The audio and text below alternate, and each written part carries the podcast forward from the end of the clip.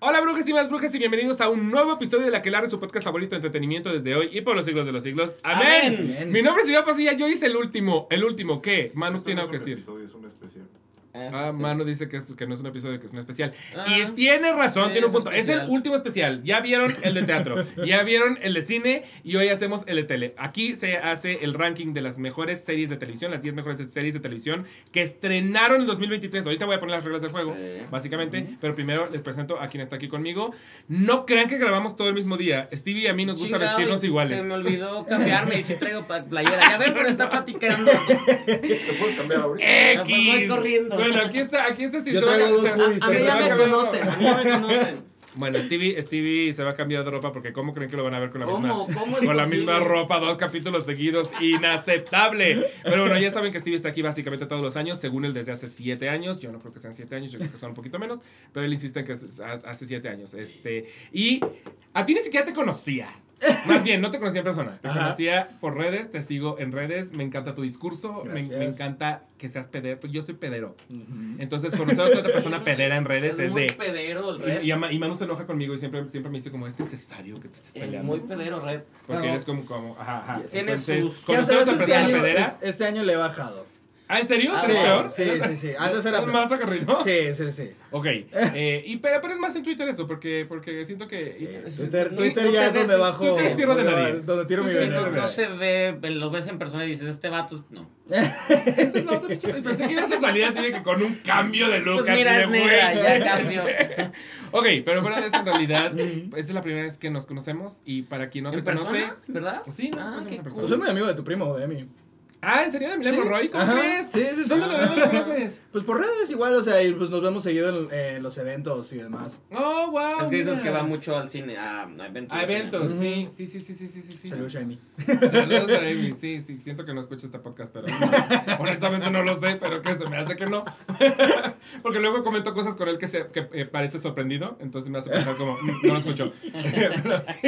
Pero, a ver, para la gente que no te conoce, ¿qué haces? ¿A qué te dedicas? Sí, Eh, venga. aparte de ser pedero, es ah, pues hablar acerca de películas, series, todo lo que tenga que ver con cultura pop. Y también desde un lado eh, pues de, de los ámbitos sociales, de pues se podría decir como de este justicia este social Social y demás justice. temas este antirracismo, anti LGBTQ-fobia.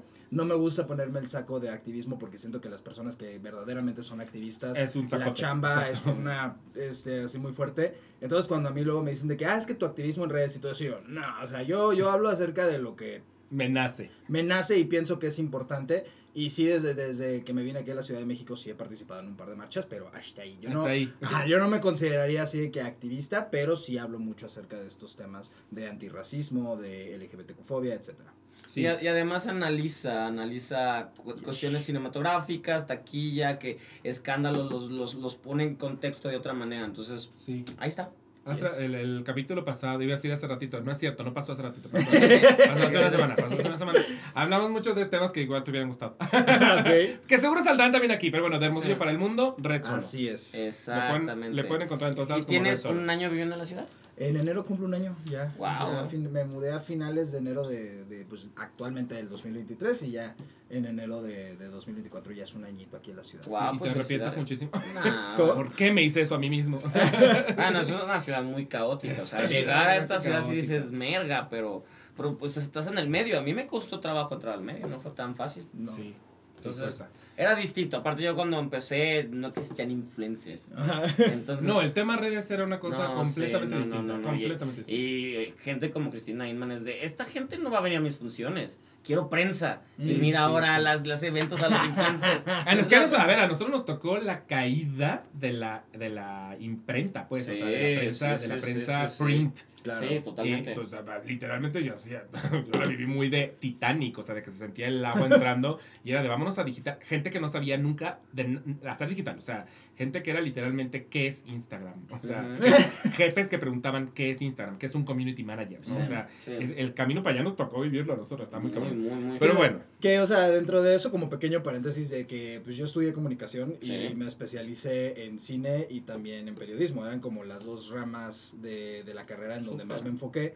Y justamente mis prácticas yo las hice en un periódico, este, no voy a decir nombres, pero las hice en un, en un- ajá, en un periódico Ah, impreso, este, y colaboré de hecho con, con dos periódicos ahí de Sonora, que son como los dos más grandes de Sonora, de nuevo no voy a decir nombres, pero si son de Sonora probablemente saben cuáles. Ya no Ah. tiene. Este.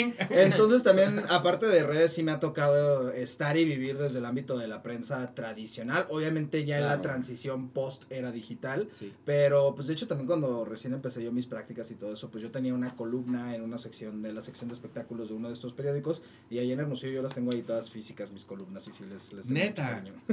Qué padre, Wow. qué padre. Yo solamente me quedé con revistas que escribí los artículos de portada. Pero cosas ah, interiores. aventé un par de portadas, sí. ¿Quién sabe dónde chicos no tengo están perdidas para eso. siempre, yo creo. no sé. Mi mamá con suerte las tiene. Yo, no. Ok, pero bueno, entonces, eh, estamos haciendo lo mejor de televisión de 2023. Entonces, la regla Sí. del juego es, vamos a mencionar las 10 mejores series. Tienen que ser estrenadas en 2023. Primera temporada. Primera temporada, estrenadas Ok. en 2023. Ujú. Eh, cada quien va a decir tres, pero nos vamos rotando una, una, una, una, Ok. para llegar hasta las 9. Y la número 10 nos ponemos de acuerdo entre los tres. Ok. ¿Ok? Va, va, Pero va. las primeras es, lo que diga se queda.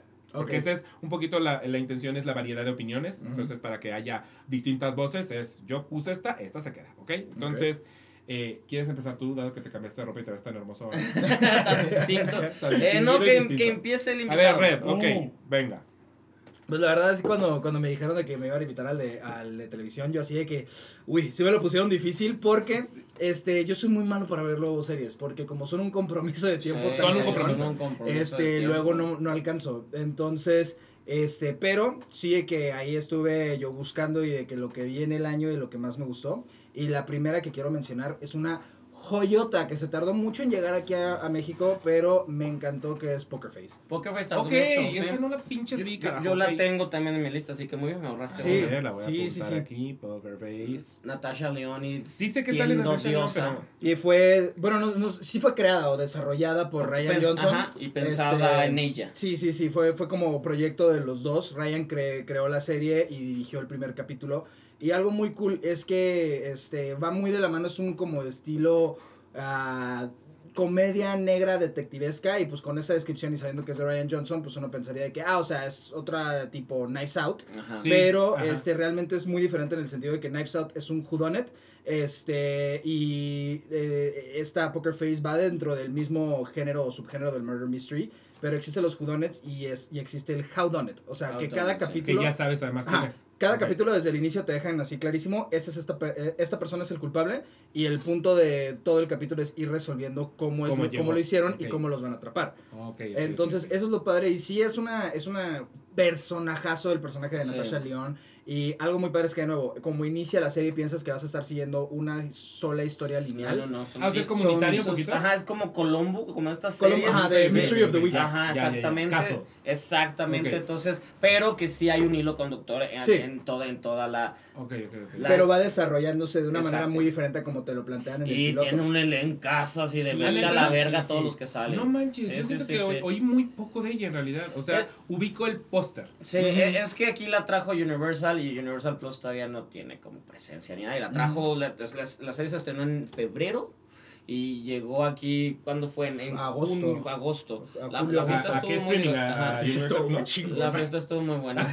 la fiesta Y estuvo por muy eso es que le chingona. estamos poniendo. No, no, no, nos gusta, nos gusta. Sí, No, sí. yo sí me la aventé completa. sí la es una, verdad. una. mu- Pero entonces, ¿en qué, o sea, ¿en qué streaming se puede ver? Universal Plus. Oh, chingada. Ajá. Que Universal Plus es más que un streaming, es como un tipo bundle de, de, de cable digital. Es, es, es- Es algo raro. Es algo raro, pero también si te- este, sé que está disponible en Blu-ray, la pueden comprar ahí por Amazon, Wow. importarla y ahí está, toda la Yo necesito que más series vuelvan a estar disponibles de manera. Es que aquí en. México sí ya murió el, el formato físico. Ya, o sea, muy vas a cabrón que estamos venden series.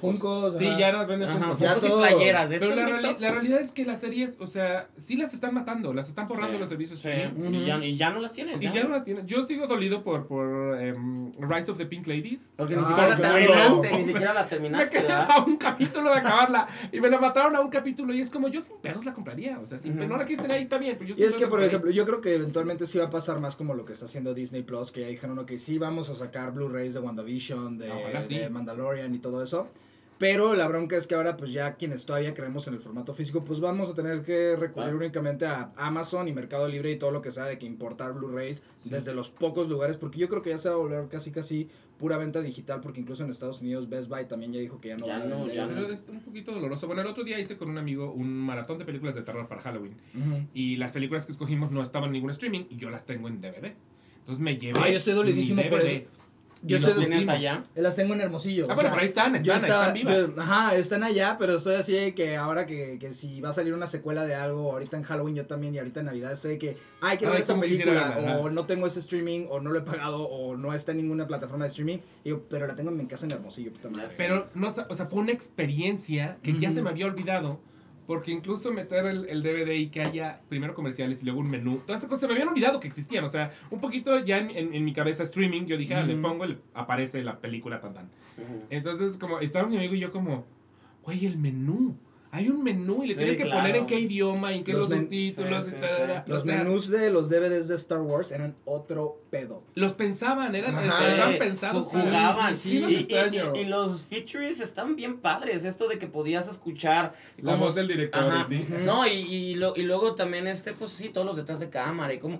Yo, gran parte de, de mi aprendizaje cinematográfico fue viendo esas cosas. De, ay, entonces la cámara y así trabaja el este y no sé qué. Era porque era muy entretenido tenerlos. Si alguien no puede o económicamente ir a la escuela de cine, yo siempre digo que una gran escuela de cine son los DVDs extras de la trilogía del Señor de los Anillos. Todos esos documentales son una escuela de cine en nueve horas. Totalmente de acuerdo. Ya no lo tenemos, pero bueno, entonces no sé cuándo podré ver Poker Face porque no tengo Universal Plus. Tengo todo. Yo creí que tenía todo ya. Resulta que no, no tengo todo. Eh, Universal no, no tiene deal con Prime que puedes Ah, ver igual cosas. sí. Puede ser porque yo, por ejemplo, Paramount Plus lo tengo a través Ajá. de deal con, Sí, sí, con sí. Prime. Puede ser. Voy a buscar. Creo que sí. Porque el próximo año Universal Plus va, va a echarle muchas ganas. Se quiere, quiere posicionarse ya, entonces van a sacar un chingo de, de posibilidades para que se pueda ver. Y también, si mal no recuerdo, ya se ha confirmado una segunda temporada de Poker Face. Sí, entonces, está. Y, y la realidad es que para nosotros es un gasto más.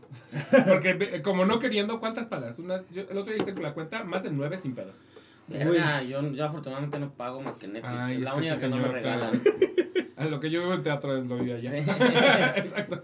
Pero la verdad es que como no queriendo es como, y ahora Universal, pero bueno, vale la pena. Ah, O sea, Sí, para mí Natasha León es de las personas que más amo y que creo que tienen, son muy específicas. O sea, es como no hay nadie más como Natasha León. Entonces No si me dicen, esta me serie se inspiró en ella, ya con eso me tiran. o El sea, personaje estaba pensado específicamente para ella y sí está moldeado totalmente a su personalidad y a sus fuerzas Sí. actorales. Entonces sí es joya. Eso es cabrón, diosa, eso es no cabrón, sé, diosa. está padre. Sí, sí, sí. Sí, Está muy ok. padre. La tuya, ¿cuál vas a poner? A ver, vamos a ver qué tengo, qué tengo, qué tengo, qué tengo. Ah, y la de Yuri Duty. Esa voy a Ok, poner. eh, oh, perfecto, yo, yo la tenía en mi lista. Ah, perfecto. La tengo, perfecto. la tengo pendiente porque me la recomendó mucho Javi. Uf, uf, uf. Sí, uf, sí, uf. sí. eh, va- vamos a poner esta sitcom reality. Es que no sé por qué la están poniendo como sitcom cuando es más un real, Sí, sí, de reality ficcionado. Sí.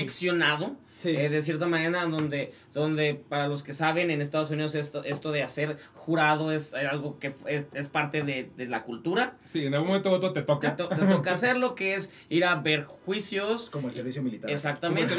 bueno, yo no hice, pero. A mí también me salió. ¿Cuál era la Fui que, la que la bola negra. Bola negra, La bola negra. Yo tampoco, sí, sí, sí, eh, qué padre. y, y bueno, son, son 10 jurados que ven el juicio y, y entre ellos ah, examinan si es culpable o no y ya se lo dan después al juez y ya el juez del, deli- delibera si el, lo, lo que el veredicto escogió y ya él pone la sentencia. Entonces, el reality es este más, donde tenemos puros actores y solo un- una persona que no sabe que, que están jugando con él, que un- una porque la idea es ver cómo poder corromper o si se puede corromper a esta persona, que es una persona noble, le llaman el, el héroe, Ultra noble. una persona noble y le van a poner muchas cosas donde él puede o callarse o puede no hacer cosas o puede eh, puede de cómo se dice denunciar o sea muchas muchas trabas y entre ellos está Jason Marsden que, que es, James actúa- Marsden actuando de James de- Marsden. pero Sí. versión oscu- oscura un vato annoying de véanme un, un niñarrito un niñarrito de véanme Egomaníaca madre. Exactamente. Y entonces es ponerle trabas y trabas y trabas y trabas y para, para ver si cae este, esta persona. Y es divertidísimo y también es, es muy bonito. Es muy bonito. Es muy bonito porque es, es- es de, yo quiero conocer gente como él. Sí, sí, o sea, a, a mí me parece increíble eh, el trabajo de casting que se hizo. o sea, porque, porque tenías que llegar a una persona que va a ser. Yo, yo al principio, que honestamente, ah, pensaba que era una especie de, de broma. Como que yo Mm. dije, este es un punk Sí, llevado al extremo. Sí, sí, sí. Mm, Ya después entendí que no, es más bien como un, un experimento, una experiencia. O sea, como que quieren probar algo y buscar algo con, con esta persona. Claro. Pero el primer trabajo que haces es cómo llego a ese güey que me va a dar una temporada. Porque tengo un chingo de actores que ya sé que van a hacer su trabajo y que son, y son muy buenos. Porque aparte, pues obviamente hay, hay cosas que están improvisados y otras cosas que están guionizadas. Mm, sí. Y lo están haciendo magnífico porque están conviviendo. Hay, hay de esos actores que están conviviendo con él, nosotros no lo vemos, Ajá, pero están conviviendo con él casi tiempo. 24 horas. Y, y en personaje. Y, Y en son, personaje, Son como ajá. 15, 20 personajes, porque es todo, toda la... Todo, es un universo, crearon un universo. Entonces, pero de algún modo en ese universo puedes confiar. Porque de algún modo, aunque sea difícil, eh, lo tienes controlado. Pero a esa única, única persona, si no escogiste la correcta, vale pito. Y es impresionante cómo desde el capítulo 1, él les empieza a dar material que pues al final del día tú no sabes que te lo va a dar porque él no, él no está guionizado, verdaderamente está solo sucediendo. Y yo me imaginaba a los guionistas behind the scenes como, no mames, este güey acaba de decir tal, mételo en chinga al guion para usarlo después. O sea, claro. voy a hacer un baby spoiler, sucede en el, en el primer capítulo, en la primera escena. Pero están hablando de cómo evitar ser jury duty, porque en, Sí. en Estados Unidos a mucha sí, gente sí. le da mucha hueva. Es como, Sí, puta, obvio. Me tocó ser jurado, qué hueva, ¿cómo lo evito? En Family Guy hay una escena en la que un personaje dice que es racista. Y como es racista, le dicen, no puedes, no puedes ser parte del jury duty. Entonces lo sacan. Y ah, en, en jury duty, un güey dice, como, ¿cómo le hacemos para evitar ser parte del jurado? Y este güey realmente dice, pues en Family Guy pasó esto. En chinga empiezan a usar el tema de, de si puede o no evitarlo a través de ser racista, ya a través de los otros actores. Brillante, de una manera genial, de una Sí, manera brillante. Sí. Eh, porque él les dio ese material. La manera en la que se comporta con James Marsden, porque justo es muy noble, pero es muy honesto. Entonces James Marsden llega con, güey, mi película y el cabrón. Nunca lo he visto. Eso le da un chingo de material a James Marsden. O sea, este güey está jugando. Exacto. Y un güey le diga, no, es que esta película neta no me gustó. Pues obvio, James Marsden es, güey, le diste oro. Este güey a poder jugar lo que quiera. Porque hubi- hubiera agarrado un güey más calladito, un güey que da bien, un güey Sí. que no fuera tan noble, tan. O sea, la verdad es que hubiera perdido mucho con el casting equivocado. Qué precioso la elección de esa persona. Y, y- y es muy arriesgado porque anunciaron segunda temporada. ¿Cómo vergas van a hacer segunda No temporada? a ser. o sea, porque, o sea, ya, Porque ya, ya el concepto ya lo saben. Exacto, y Ya lo saben, ya está fuera. Exacto, y ya, y ya también ya nosotros ya vimos cómo, porque al principio tampoco nosotros sabíamos, solo nos dicen, este güey es esto, pero no sabíamos para, con qué propósito estaba realizado, hasta el final que te explican, es para esto, y dices, ay, claro, sí, sí, Sí, y sí, ya, sí, y ya le encuentras como otra visión, pero ahora en esta nueva temporada, buscar a alguien noble o no noble, o sea, ¿cuál va a ser el punto? Van a sacar algo muy cabrón, estoy, estoy seguro de eso, pero la primera temporada es una joya que salió de la nada, De- es del canal Freebie, Freebie es eh, Amazon Prime Video en Estados Unidos, está ese y luego tiene una como, por si no quieres pagar, aquí están estos y hacemos ¿Ah, cositas? ¿sí? ¡Órale! Es como el Pluto de Paramount Plus. Ya ves que existe ok, sí, Pluto. sí, sí, y, te- hacen producciones y salió de ahí. Y fue un putazo. O sea, cuando lo anunciaron la nominación de neta, te cae que estamos nominados a mejor serie cómica. Y así, y así. Y, Es y es James está nominado a mejor actor de reparto. Con toda pinche razón, porque insisto, hay un, hay un trabajo de por medio que implica el autoficcionarte e improvisarte autoficcionadamente. Entonces, Eh, claro que están nominados a eso. La verdad es que lo que hace es brutal porque todo el tiempo se está alimentando en tiempo real y así de lo que el otro le está diciendo para sacar ese que decías tú, su, su lado más molesto, por así decirlo. Eh, eh, sí, sí, me parece muy, muy, muy nominable. Me parece muy nominable. Es que a mí me parece brillante. O sea, yo no podía creer lo que estaba viendo. O sea, porque aparte entré con muy pocas ganas. Daniel me la recomendó, mi novio me la recomendó. Y yo, como me la describió, decía, ah, es como una gran broma. O sea, voy a ver un- Sí, una sí, gran sí. prank. Y ya viéndolo dije, ah, ah, no mames, eso es completamente otra cosa. Y es. Y no podía dejar de pensar en el behind the scenes. O sea, todo el tiempo estaba con, pero ¿cómo están logrando? ¿Pero cómo están haciendo? ¿Pero quién está? Y bendito sea el Señor. Hay, un episodio, donde te lo explican sí, porque yo decía, claro. moría por saber porque yo me estaba muriendo. O sea, verdaderamente así, arañando el cómo lo lograron. O sea, y, y es ese. sí. De, de verdad, y este güey sí estoy muy, muy plenamente enamorado. De, de hecho, el- el- yo creo que es el la, la historia de éxito del 2023 porque ya firmó un deal grandísimo para Amazon Prime de producirles, Ay, qué bueno. eh, de hasta protagonizar todo así de... de- Se lo merece porque aparte de verdad lo meten en cada cosa y Sí, el güey, la bondad ser- gana, la bondad Ajá, gana. Exacto, es- de eso va. Entonces, pues esa, esa la pongo. Ok, me parece La perfecto. tengo, en Jury mi, la tengo en mi watchlist desde hace rato porque sí me la recomendaron mucho y aparte el concepto justamente me pareció fascinante ver cómo lo pudieran manejar Sí. porque algo un tanto similar se hace en Abbott Elementary que en Ujú, Abbott Elementary ujú, todos ujú. los niños son niños reales, o sea, no son Reales. niños que, no, que son actores ni nada de eso, sino que son niños de la primaria. Ujú. Pero este, saben que están siendo filmados. Sí, en sí, sí, claro, sí, sí, pero aún así estás en un ambiente como de que no tan controlado que usualmente en un set. Ok, ok, Entonces, ok, y aún así es, es medio difícil. Entonces, el llevarlo al extremo en que lo llevan en Jury Duty es como de las cosas que más picado me han tenido, sí, más sí. interesado me han tenido. Yo no sabía ese detalle de Abbott Sí, Elementary. Y ahora que lo pienso me parece muy lógico porque sí, todo lo que les conte- con- contestan cuando algún adulto se lo- les habla es muy natural. Sí, sí, ahora que lo pienso tiene Sí, muchísima sí. lógica. Ah, Sí, ya, sí, vos, qué ya. Ya, ya, el año pasado la pusimos. Me acuerdo que el año pasado la pusimos. Ahorita va en su tercera temporada. Ah, Va a empezar la tercera en enero, febrero, porque huelgas. Porque huelgas. Sí. Tienes toda la razón. Sí, sí, sí. Ok, bueno, voy a poner una que siento que no mucha gente ha visto tristemente, porque a mí me parece una cosa fabulosa, oscura, me recuerda, hay una cosa de Stephen King, pero de Neil Gaiman, de, o sea, me recuerda a muchos autores increíbles y es The. Changeling en Apple TV. ¿La han visto ok. por Sí. casualidad? ¿Sí la has visto? Sí, sí, sí, Bendito, sí, dije, sí. nadie la va a ver, Sí, sí, sí, hablé de ella. A mí me parece una Pero absoluta- no la he terminado, por ejemplo. Vi los primeros dos episodios. Ah, no, yo voy como en el episodio ya mucho más avanzado, pero tampoco la he- acabado. Me cuesta mucho, es que sí, lo que decías, es un Es un compromiso. compromiso de y cuando ves cabrón. tantas, Sí. Llegar No, al final de una es un triunfo. O sea, de verdad sé. te sientes Sí, sí, Mario sí. Bros. agarrándote de la banderita diciendo sí. eh, lo logré, acabé una. Entonces, esta no la he acabado, pero sí estoy bastante avanzado. Eh, y me parece que, que es muy, muy inteligente en la manera en la que aborda lo sobrenatural desde un lugar muy sutil. De modo que todo en realidad parece que de verdad pudiera estar sucediendo en una Nueva York, ¿no? O sea, sí. hay muchísimos elementos que, que no, que, que no, no, no, no vienen del... Hay hasta un poco de realismo mágico, Sí, pues. sí, sí, sí, Claro, sí. claro, claro. Eh, y la historia es un poco difícil de, de- incluso de condensar, pero básicamente Eh. Él, que se llama Apolo, el protagonista, cuyo el nombre del actor no, no me lo sé. Es Es, genial y es ultra sensual, lo creo. amo. Sí, sí, sí. Lo necesito de, wallpaper, de sensual. Atlanta, de, estuvo nominado al Oscar. Y, y luego estuvo en La Mansión Embrujada. Ajá. Ah, la ok. Kid Stanfield. Ah, Kid lo Stanfield. amo, lo amo. Bueno, él es Apolo.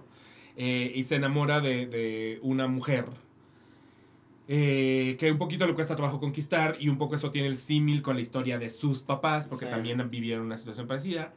Se enamora de esta mujer, esta mujer en algún momento desaparece porque se va a viajar por Latinoamérica, me parece, A la Amazonas. eh, a la- al Amazonas. Y cuando regresa trae una pulserita muy similar a esta. Por esto a mí esta me da miedo, por eso no me la he querido quitar. este, trae una pulserita muy similar a esta que aparentemente le dio una viejecilla tenebrosa en una, casca- en una ¿Por cascada. qué aceptas eso, ¿Por qué aceptas una, una Sí. pulsera, una viejecilla tenebrosa? Pero bueno, le da la pulsera, la, la pulsera y este güey que se hace llamar el dios Apolo le dice como no necesitas esa pulsera y se la arranca. Y al poco tiempo la embaraza, tienen un hijo y ella empieza a eh, vivir un momento muy psicótico con el bebé porque ella dice no es mi bebé. Este bebé no es un bebé y no es mi bebé. Ah, ok, o sea, literalmente viene del, de como esta leyenda urbana de, de los changelings. Mm, Sí. Sí, viene Oh, la ok, leyenda de los ok, Changeling. ok, ok, ok. Y, el, pa- y él, Apolo, no lo entiende porque para él sí es su bebé. Sí, ¿no? sí, sí. El bebé que ama y adora y demás. Pero ella empieza a vivir situaciones rarísimas que no puede explicar, tanto con el bebé como de maneras externas, hasta que sucede una situación que no puede revelar, pero llega a un punto extremo que provoca que entonces él, Apolo, que es el verdadero protagonista, trate de buscar exactamente qué está pasando. Y llega a, a- a lugares muy oscuros. De hecho, esta- la, la- la serie se va a lugares muy Sí. oscuros. Pero está impresionantemente actuada, este, está impresionantemente escrita y me gusta mucho esta capacidad que tiene de está sucediendo en una Nueva York que conozco y que creo posible suceder y al mismo tiempo tiene estos elementos a cuentagotas Ujú. De cosas que claramente sí van más allá, se, se, se acercan a lo metafísico y todo el tiempo estás en quiero entender pero todavía no me da lo suficiente para entender, o sea, todo el tiempo hay, eh, el, el misterio se va revelando y develando tan, tan poco a poco y la serie no tiene prisa alguna, o sea, es como... Sí, no. De hecho, te quiere construir muy bien a los personajes. Y eso me gustó mucho de la serie. O sea, el- el- la manera en la, que, en la que en vez de acelerar el suspenso, el terror, el, el de dónde viene el changeling, primero para ellos es vamos a construir a Apolo, vamos a construir a esta mujer, vamos a, a construir a, a los, a los amigos, las personas que tienen a su alrededor. Entonces muchos se dedican a construir personajes y eso creo que suma muchísimo a, a que ya estás invertido en ellos para cuando la historia empieza a empezar a tomar sentido. Yo todavía no llego al punto en el que ya toma sentido al 100. Ya, ya hay varias cosas que se me revelaron, pero aún así estoy, o sea, es de estas, es de estas series que dan muchas ansias, o sea, que Sí, estás sí, como, "Oh, pero que sigue, pero qué va a pasar, pero que... eh, me parece preciosa, honestamente me parece de, de lo mejor de, de Apple. Me, me perturba que casi nadie está viendo Apple, y el otro de hecho lo decía en Twitter, que es como, ¿por qué? ¿Por qué si Apple está sacando yo creo que de, los, de lo mejor de pronto que tenemos en el año? La tenemos, es un, es un streaming que Y- tenemos y- olvidado y, y- ni siquiera entiendo la Y- razón. E invierten, o sea, la, Invierten esta, un chingo. esta de Monarch Chingo. es, es cine, tal cual. cine, es, es una producción preciosa, carísima y nadie sabe. ¿Dónde Pero la, los la, cues- espectadores la cuestión ahí con, con Apple, de que justamente yo hablé de esto en un, en un video que hice analizando el tema de la taquilla de Killers of the Flower Moon. Porque Killers of the Flower Moon fue carísima, costó como Sí, 200 200. millones de Lo dólares. que decíamos de las decíamos, películas están costando ya demasiado, ya Pero- no se sostienen. Pero la cuestión es que realmente el hecho de que Killers of the Flower Moon eh, a nivel mundial recaudó como 150, 160 Ujú, sí. millones de dólares. Entonces, para cualquier otro estudio, para cualquier otra plataforma, eso hubiera sido un fracaso gigantesco. Pero para Apple realmente no. Porque Apple realmente no necesita Apple TV Plus. Apple como Claro, compañía, o sea, son la compañía más, este, en términos de, de valor neto, más grande del mundo, más importante del mundo, los únicos que tienen la posibilidad de a lo mejor comprar Disney, pero este, realmente como ellos, el que un proyecto sea un éxito o fracase o no, este, realmente no importa. Porque pues, Es secundario. ah, no, no les genera realmente un verdadero ingreso. Porque Apple TV Plus, el ingreso que le va a generar a, a Apple, Apple TV Plus, ha de ser mínimo. Mínimo. Seguramente. Un, un tienen- tablazo les ha de hacer Ajá. una- unas cosquillitas. Sí, Seguramente, pero la cosa es, hay, hay algo más allá de lo financiero, pues, o sea, Justo, enti- y, es- entiendo y a, eso, a, que eso, dices. a eso voy. Entonces ellos como que realmente Apple TV Plus lo tienen como un experimento de que pues lo podemos hacer. Lo O sea, podemos si hacer. sale, si no, entonces también, lo, que, lo que queremos hacer es darle prioridad a proyectos de calidad. Porque lo que ellos quieren, siempre quieren que como Apple, como marca, Sí, pienses en calidad, calidad, claro. pienses en estándar. Entonces Exacto. por eso ahorita le están invirtiendo en cuestión de películas a cosas como Killers of the Flower Moon, como Napoleón, y en series también se están yendo. Y también es un poco curioso porque en el caso de, por ejemplo, Ted Lasso y Monarch, no son producciones directamente de Apple, son una cuestión de distribución con Apple. sí. Que Monarch es de Legendary Television y, Ted Lasso es de Warner, Brothers. Ajá. Exactamente. Pero es triste que no haya los suficientes espectadores, especialmente porque entonces quizá, por lo que estás diciendo, hay eh, una falta a propósito de promoción.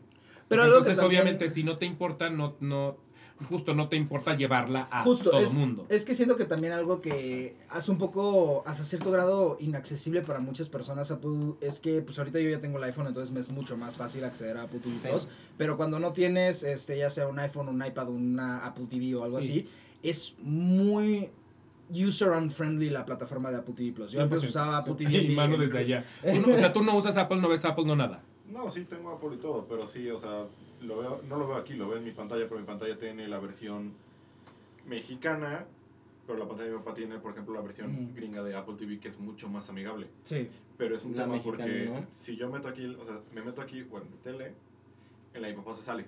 Mm. Entonces se vuelve estúpido porque es un círculo vicioso de casi, casi, casi pásame la Sí, contraseña. No, como eso de- cuando levantabas ajá, el justo, teléfono ¿no? en internet y te quitaba Ah, el porno. sí. Yo, es- yo eso incluso lo he hablado con amigos de, de Apple TV, que la neta sí, que por ejemplo cuando yo veía eh, antes las, las series en mi, en mi computadora, que no voy a decir marcas, pero que no es de Apple, este, era, era horrible, o sea, siempre se trababa la Sí. mitad del, del episodio, de la película o lo que sea, Wow. espantoso, espantoso, es como de que muy a huevo están diciendo de que quieres que funcione chido, compra un, Compra un Sí, tal cual es lo que Pues quiere, tal qué- cual es lo que triste quiere. porque están entregando.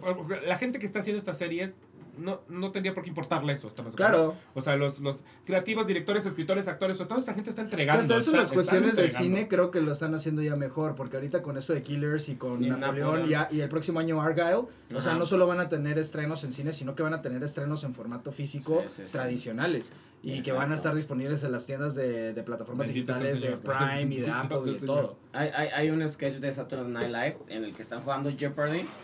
Y, y justo empiezan a decir, es serie de Apple y sale Nicole Kidman y no sé qué bla bla de, what the fuck, existe eso de, se llama Roar, ¿qué?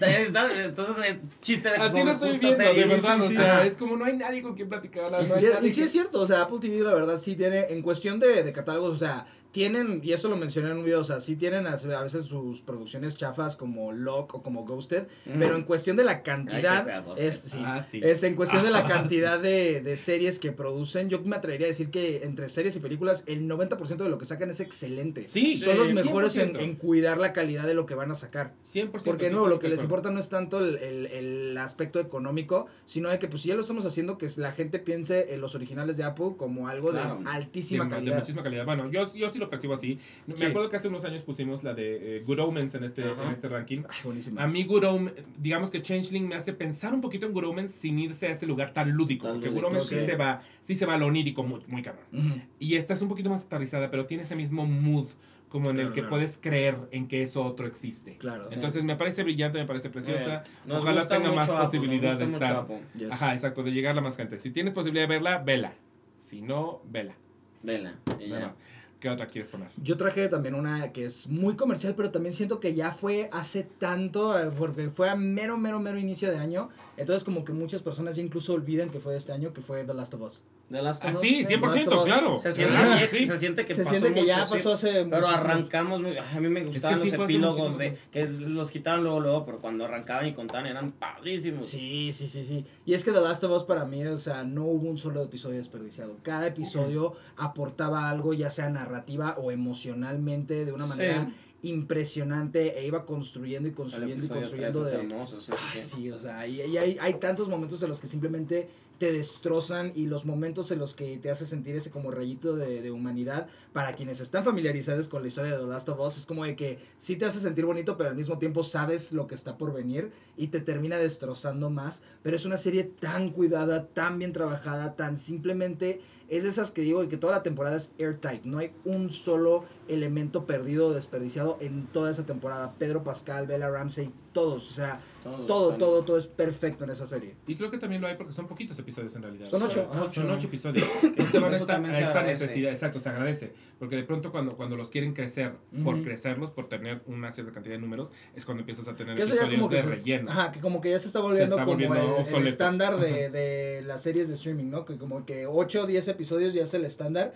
Y eso yo siempre digo que es la consecuencia del efecto Marvel Netflix. Sí, Porque claro. cuando las series estas de Daredevil y de Punisher y de Jessica Jones, sobre todo con las de Jessica Jones, Iron Fist y Luke Eran Cage, de dos episodios. 13, güey. 13, Y era sí. como de que Y decías de que- una hora era de ya cábate. Ajá, eran de... ya, Y a la vez hay otras que yo amo, que son de muchos episodios, que vienen de otro tiempo. claro. Pero si a mí, o sea, yo que me aventé todas las de Supernatural, y Supernatural en algún momento tenía temporadas de 24 o Sí, 25 pues episodios. así era lo y yo era de, se acababa y era de, Pero es que tenía que durar todo el año en transmisión, pues. O la transmisión. mitad del año. o los sitcoms, o sea, en algún momento ver, ver sitcoms, Sí, Friends ver cuando The tenía episodios. 24, o era de 24. 24. Yo ahorita Y los agradecía, pero ahorita ya no pienso así. O sea, ahorita ya ajá. necesito. Si ves una serie de, de 24 y dices, no, no pienso ver tanto. Exacto, no pienso ver Y tanto. es muy chistoso porque, por ejemplo, yo ahorita estoy en una de mis rachas de poner Malcolm en el medio en- de fondo mientras me hago de comer o mientras estoy trabajando, lo que sea. Y sí, que literal ver que todas las temporadas tienen 22 episodios Sí, es como que... Me va a durar una eternidad. Sí, sí, sí. Bueno, en, en pandemia yo me aventé todo Buffy. Literal, Uf. volví a ver Buffy del capítulo 1 al último No. capítulo. Es mucho. Me duró la mucho. pandemia, o sea, Claro. realmente la vida.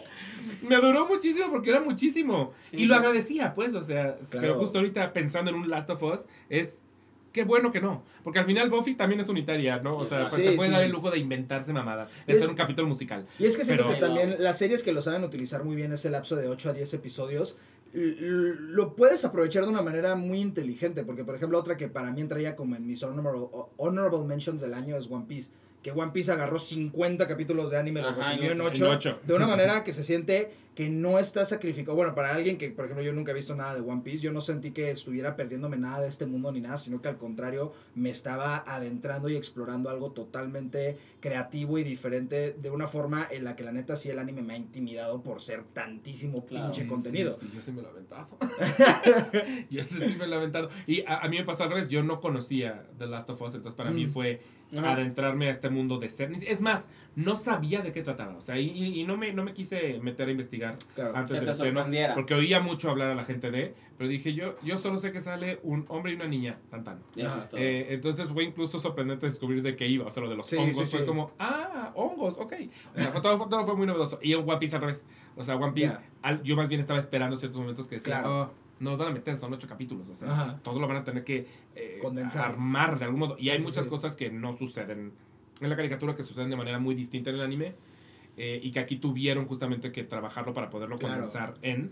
Pero terminando de ver los ocho episodios dije, funciona, me dieron lo, que, lo que me dio el anime de una manera distinta Ujú. pero funciona. Y The Last of Us fue más bien sorprenderme constantemente, eh, incluso de la, de la creación de personajes. Como que a la gente que no somos gamers, de pronto Ujú, creo que sí. se nos, se nos olvida, tenemos olvidado la capacidad de los videojuegos de verdaderamente crear, Crear narrativas y personajes eh, y que no son meramente un pretexto para que tú puedas Y es, mover el joystick. es que The- Last of Us es uno de esos videojuegos que empezó durante los 2010 esta tendencia de que básicamente estás jugando una película. Es- una película. jugando- sí, sí, sí, Exacto, sí. sí. Y Y me parece es una- según tengo entendido, es una película triste, es lo que me han dicho, Es ¿no? puta, es Esa es temporada- güey. esa temporada tristísima. Para mí el, el final de temporada de The Last of Us es uno de los episodios de televisión más pinches desgarradores y, y trágicos y que simplemente te dejan con un con el alma destrozada porque no todas las implicaciones de que entiendes perfectamente por qué Joel está tomando las decisiones que está tomando pero no para yo yo la neta este estoy familiarizado con la historia de The Last of Us con The Last of Us parte 2 no tanto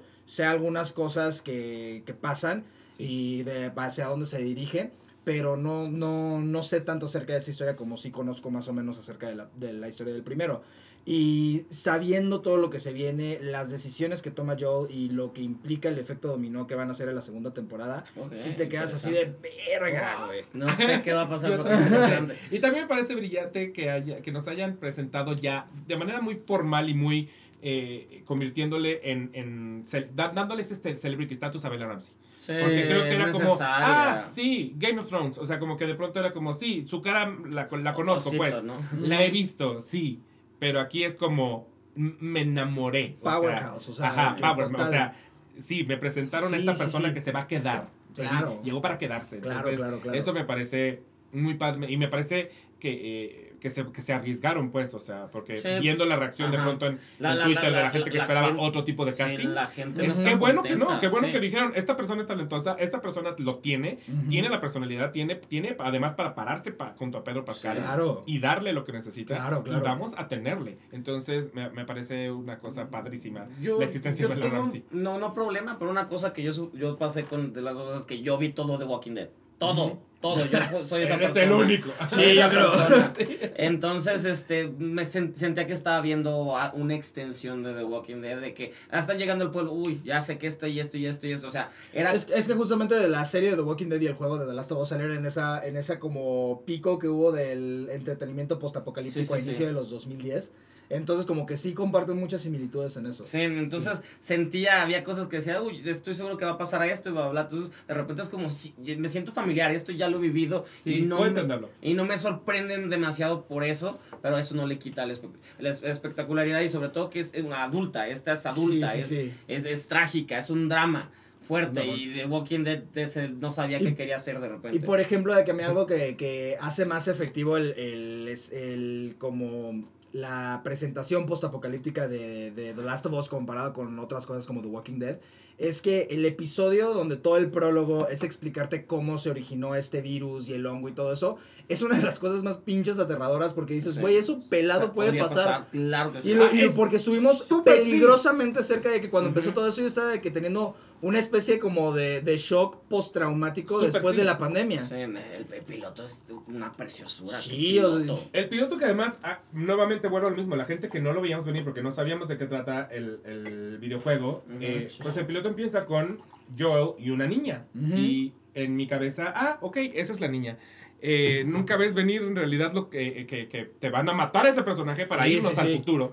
O sea, eh, eh, viéndoles la serie en presente, es muy impactante cuando te sorprende el, ah, cabrón, ¿me van a matar a esta niña? O sea, ya, no, ya no la voy a ver. O sea, viene a otra niña, me van a matar a su hija. O sea, Y es- y es, es- estas cosas que no siempre toman esas decisiones Justo. porque son muy, o sea, son un golpazo.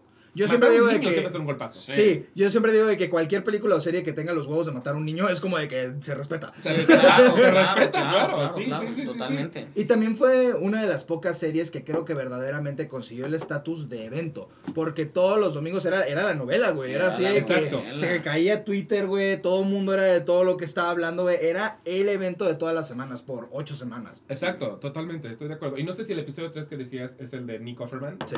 Ah, hijo de la chingada. Qué precioso. Qué episodio. manera, qué manera. Qué manera sí, de construir sí, algo sí. y despedazarte en una hora. Despedazarte en una hora, sí, sí, sí, sí. Ok, tu siguiente.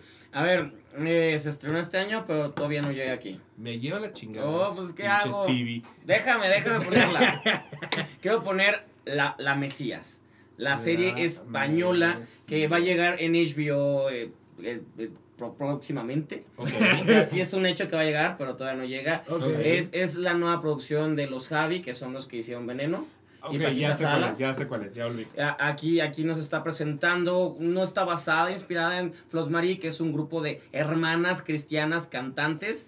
Eh, Cuyos videos probablemente viste. Ajá, porque, porque son Dios. espantosamente Son adictivos. Y espantosos. Ajá, es, exactamente. Y, y, y- justamente es como la historia detrás de un, un grupo parecido que está muy clavado con el pedo religioso y, y la mamá que lleva esta cosa, ella cree que es una mesías enviada de Dios y que habla con Dios y tiene a, esta, a, a su familia ahí, la tiene controlada. Y, y- y la historia trata de dos, dos que se salieron de ese, de ese culto, por así decirlo, y están tratando de tener una vida y de repente descubren que sus hermanas están siendo famosas a nivel mundial por estos videos. Y es como, Ok. ¿qué hacer para reconectar y sacar? A, a- esta, a esta gente y también te van contando la historia de cómo, cómo bla, bla. Cada episodio es un género totalmente distinto. Em- empieza al inicio, es como que estoy viendo de X-Files, no entiendo para dónde va. Y ya después van saliendo situaciones. El episodio 3, otra vez volvemos. El episodio 3 donde son los, los hijos. Es precioso porque aparte son niños eh, actuando con una precisión eh, y inauditas y pa- padrísimo. Y los Javis han evolucionado mucho de veneno con esta, esta, esta serie tocando temas muy escabrosos, no se meten en la religión en decir esto está mal o esto está bien, sencillamente lo, lo ponen para que tú Sí, sí, sí, hagas sí, tus conjeturas y digas "Eh, esto funciona o no. Musicalmente es preciosa, las actuaciones están cabronas, es la mejor producción no nada más de España, sino la mejor producción que he visto este año. Si era una cosa de no puedo no terminar de verla, necesito terminar de verla. O sea, ya la acabaste. Eh, Eso sí, pues ya se acabó. So- fueron siete episodios. Siete episodios. Oh, wow. Yo pensé que no iba a llegar nunca a México. Honestamente, estaba buscando la manera de verla. Sí. Porque que- yo, por ejemplo, la Veneno, no sé si la tengan alguna. Está en HBO. Tardó Pero mucho. durante mucho tiempo no. Yo la Veneno Sí. la vi eh, como pude verla. Todos la, vimos, todos la vimos como pudimos verla y qué chulada es. Y, y sí, justo estaba yo eh, buscando la manera de, güey, ¿cómo veré la Mesías? Mira. Sí va a llegar a HBO. Sí va a llegar. Qué Eh, bueno. ellos tienen los derechos, solo no sé por qué se está tardando tanto, porque justamente la gente que la quería ver ya la vio. Ese, ese es un gran problema. Exactamente. Gran Entonces, problema cuando llegue, pues se le hará ruido, pero pues ya no, o sea, No igual. mismo. Exactamente, exactamente. Y, y pues es- esa, esa es una producción que digo, wow. O sea, mientras nosotros tenemos a Manolo Cargo, en España tienen a los A Javis. los Javis. ¿Por ya qué? sé, Yo ¿Por los? Javis, con los Javis confío mi vida, excepto cuando son jueces de Drag Race, pero Ajá, si no sí, son jueces, sí. si no están siendo jueces, hasta la llamada les perdono. Hasta la, llamada- la llamada película sí me gusta, fíjate. sí, a mí también. Sí. La obra es terrible, pero La la es terrible, exacto. Y- y ellos tienen algo muy padre que no se les da a todos, de que de algo chistoso, de un momento chistoso te pueden hacer llorar y luego te pueden hacer, eh, te pueden otra vez matar de risa, pero de una manera muy natural. Entonces estás de repente, jajaja, y luego estás chillando de, güey, ¿qué está? Ellos saben hacerlo, hasta en Paquita Salas. Paquita Salas había episodios que querías llorar de, güey, estoy bien conmovido, es muy bonito. Entonces saben jugar con, con estas, estos momentos bellos. Ellos, ellos tienen ese don. Y ya, No, la, la. Mesías. Ay, pero qué buena noticia que va a llegar a México. Sí, sí va a llegar, sí va a llegar, sí va a llegar. Me da gusto. Ok, yo voy- me está costando mucho trabajo porque casi toda mi lista es de Apple. Pero para no meter Venga, una de Apple. bien. Para no meter una de Apple, igual ahorita regreso a Apple, pero para no meter una de Apple, me voy a ir a The Fall of the House of Usher. Ok, Uh. qué bien. Sí, porque, a ver, yo amo el trabajo de Mike Flanagan muy cabrón. Y con esta Es- terminas tu esa es la única que de, de Mike Flanagan que me falta todavía ver. Ah, esa En no la has visto. Sí, pero Mike Flanagan, yo, yo, yo le rezo, güey. Este, beso el piso en donde camina el cabrón, güey. Beso el piso, o sea, Sí, sí, sí, Midnight güey. Mass me parece brillante. Creo que la, la única que me parece como que ¿A cojea los sin ser niños? terrible es la de la de Club la de- of Midnight, Mi- Mi- Mi- Midnight Club. sí. Midnight Club, ajá. Y, y no la, la acabé, de hecho, no, no, no la odio, solamente todo lo, que, lo demás que hace me parece fantástico. Esa Es que me justo, queda eh, este, es bastante buena, mientras que casi todo lo demás que ha hecho es excelente. Sí, enorme. excelente. Sí, sí, sí, House of es- Usher.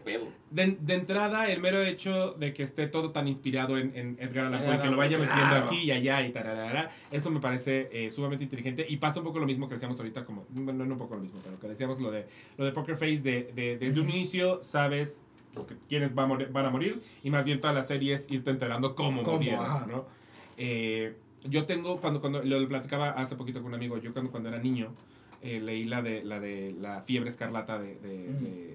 Edgar Allan Poe y me traumó, me traumó, o sea, de no podía dormir, verdaderamente era una cosa en la que pensaba continuamente, porque aparte me pasó un poco lo que decíamos con los hongos, que yo decía, eh, podría pasar. Puede O sea, es, es una enfermedad que, que Sí, en un cuarto sí, sí. se empezó a, a distribuir y de pronto toda una fiesta se Y siento murió. que ese como estrés postraumático lo tenemos muchas Muy. después de la pandemia. Sí, Sí, claro. sí, sí, claro, Aunque eso claro. me pasó mil, mil años antes de la pandemia, porque yo era niño, pero de algún modo son estas cosas que sí, además cargas de niño, o sea que Claro. es como el, el, el traumita de infancia. Entonces ver The House of Usher, y es el segundo episodio donde se avientan, se avientan Uh. eh, la, la, la, la escena que está inspirada en, fue hasta una especie de PTSD, o sea, fue de, Sí.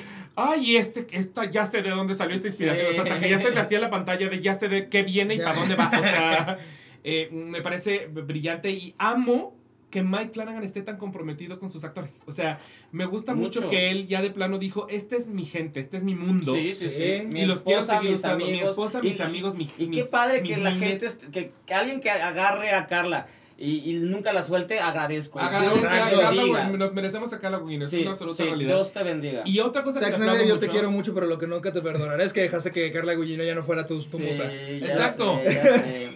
Y La a mí dejó me gusta mucho que ves una serie de Mike Ah. Flanagan y se siente Mike Flanagan porque ves a su familia, eso me gusta. Exacto. Y por otro lado, creo que es de los mejores aliados que existen de la comunidad LGBT. Ah, miento después de Man of Steel. Y, y, y Ah, me- entonces es Man of Steel, Es sí. ¿Es la, de Man es of la Steel? mamá. Es la Ah, sí, de es Superman. cierto, es la mamá de Superman, sí. Guin, ¿no? Sí. Ajá, con Russell Crowe, ¿no? Sí, sí, sí. Ay, Sí. no Es esta. Lara L. Entonces no la ha soltado. No la soltó del Bueno, todo. La Del soltó- todo. Ajá. La agarró así. Tantito. Así. Me parece que es muy brillante en su manera de presentar temas LGBT, porque creo que lo que Claro. hace Mike Flanagan es simplemente son. Nunca son un tema, No. solo son. Eso. Y aquí, por ejemplo, me encanta que creo que no hay un solo personaje que no sea bisexual. O sea, hay una un vómito de bisexualidad durante toda la serie Sí. y solamente es, no es un tema, no es en absoluto un tema, eh, no es controversial, no es simplemente... Yo creo que el único Es, de su trabajo o sea- donde sí es como un tema es Bly Manor. Ah, ok, sí, en, Ajá. Bly- en Bly Manor, pero ti- y aparte Pero- lo- ay, eh, manejan de manera preciosa, o sea, Sí, es muy bonito, es muy bonito. Aquí me gusta que es como todos los personajes tienen una sexualidad tan fluida y me gusta que venga de, una, de un autor y un director que en realidad es heterosexual, eh, porque me gusta que, que tenga ese, ese eh, conexión aliada, pues, o sea, de Claro. decir, voy a contar estas Pero que se siente genuino. Se siente genuino, exacto. cual, no, está, no cual. está ni tantito forzado. Y se nota como de que, como que él tiene su círculo de amistades que son jotísimas porque lo conoce tan bien la Sí, cultura ese hijo de su por supuesto, por supuesto, sí.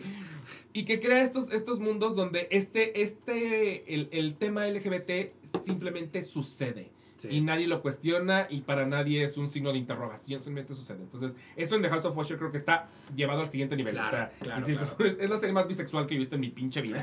Pero me mamó, me mamó. Y es estética y es bonita y no deja de ser tenebrosa y no deja de ser perturbante como lo son todas sus series. Mm. Porque creo que todas sus series tienen mucho de, de momentos oscuros que te acuerdas. O sea, The Hanging Lady, pensar en The Hanging Lady con el Sí. cuello roto, es como una cosa que recuerdas, pero al final te acuerdas mucho más quizá de la relación con los hermanos, del capítulo en donde están eh, Sí, sí, enterrando sí. Al, al papá, creo que es. O del, del, de Bly Manor, de la relación entre ellas. O sea, Ajá. es como...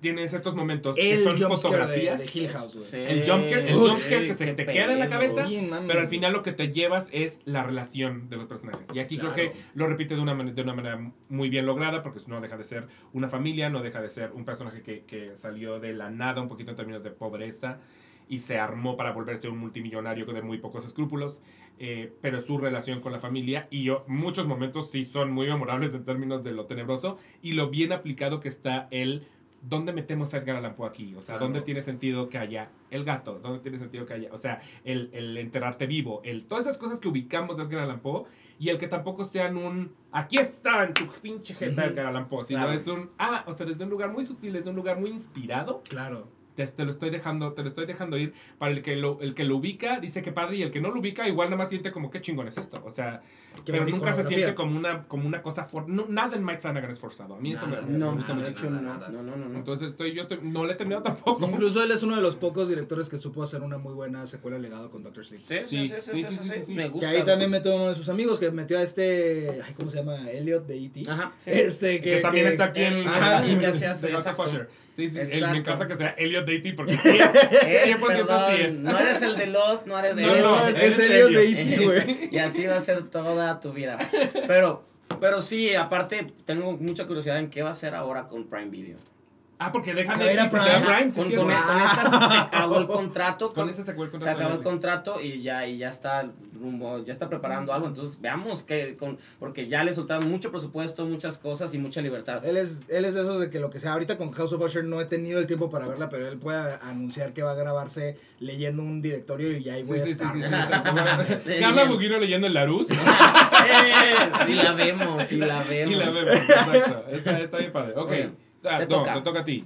Ah, pues yo soy muy fan de la animación, entonces yo quería incluir una serie animada, aunque Sí, por sea favor. en, en mi lista, y hubo excelentes series animadas Hubo este muy año. buenas series muy animadas buenas este series año. animadas, pero para mí, sin duda, de que puede ser un tema de nostalgia, pero también, aparte de la nostalgia, la deconstrucción de nostalgia que hizo que fue Fiona y Cake. Para Mm. mí. Fiona y Cake, este, Ok. como tipo spin-off, serie secuela de Hora de Aventura, eh, disecciona muy bien todo este concepto de la nostalgia que ya estamos empezando a ver que pues las personas, yo tenía 11 años cuando se estrenó el primer capítulo de Hora de Aventura. Wow. No digas No. tu edad, tú no. No, no, es que, es que más bien, es, es de estas series que como que sientes que siempre has oído hablar de ella, Sí. solo no ubico Ujú. en qué momento realmente 2010, o sea, apareció, pero es- la creía mucho más reciente, honestamente no, no creí No, que... ya tiene, ya tiene sus casi 14 años Hora de Aventura. Entonces Wow. yo tenía 11, 12 años cuando se estrenó. Y ahorita pues ya tengo 25, ya tengo mi vida adulta, ya tengo mi Ujú. chamba, ya tengo todo esto. sí, sí, sí, y justamente la manera en la que eh, la serie va explorando el concepto de algo tan familiarizado para la generación Z específicamente, mucho de la, de la generación millennial, que evolucionó de ser una serie con un humor este random, así que como muy memesco. Era, Y luego evolucionó y se convirtió en esta madre que tenía un lore hiper extenso. Que incluso los más más fans de Hora de Aventura dicen, güey, yo al chile no le entiendo del todo el pinche lore. Ajá. Este. Sí, sí, sí. Y, lo, y, y Y que todo resultó en realidad estar muy conectado, o sea, Sí, o muy está- pensado desde está- el principio. Realmente no, o sea, O- el, o lo el mane- lore lo, lo fueron. conectaron bien, Lo pues. fueron, ajá, lo fueron construyendo de una manera en la que incluso eh, Penworth, el creador de, de Hora de Aventura, dijo que él dejó de ser el showrunner de Hora de Aventura porque él no quería que tuviera un lore tan extenso. Pero los Ah, escritores, este, les encantaba el lore que estaban construyendo. Que él dijo, pues bueno, les doy la renta de showrunner a ustedes porque la neta, esto ya no es lo que yo No quería con la serie. Claro. Ok, ok, Entonces, pero ustedes lo están haciendo, lo están haciendo muy bien. No es que me vaya a deslindar de la serie, yo todavía voy a hacer storyboarder, todavía voy a hacer la voz de la princesa Grumosa y todo esto. Entonces, Penworth nunca ha dejado de estar involucrado con Hora de Aventura, pero ya no era lo que él eh, originalmente había este, tenido en mente. Y Pero, fue- por ejemplo, tú que eres fan, ¿te gustó que haya dejado o sentiste cambio? Porque él dijo, esta no es la, la- Para el camino mí- que quería. Hora de Aventura sí se nota, hay, hay, un, hay un inter entre justo al mitad, a la mitad de la serie que para mí ese es el pico.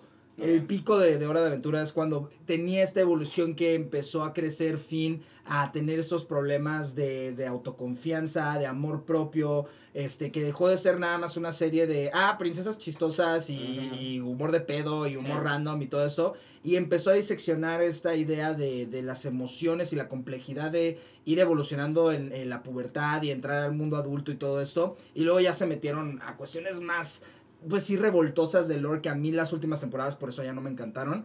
Pero justamente Fiona y Cake lo toma desde un tema de que, güey, pues ya quienes fueron este, Gen Zs Ajá. que crecieron con Hora de Aventura, ya están entrando a la universidad, ya están trabajando, ya son veinteañeros. Y me encanta que el primer episodio nos muestra que esta Fiona es una veinteañera deprimida que está que se la lleva la chingada, que odia su chamba. Es como de que, güey, nos define al 90% de las personas que crecimos viendo Hora de sí, sí, Aventura. Yo justo lo que, de, de lo que más había oído de Fiona y Cake, porque no lo he visto, pero, pero era el retrato de la depresión.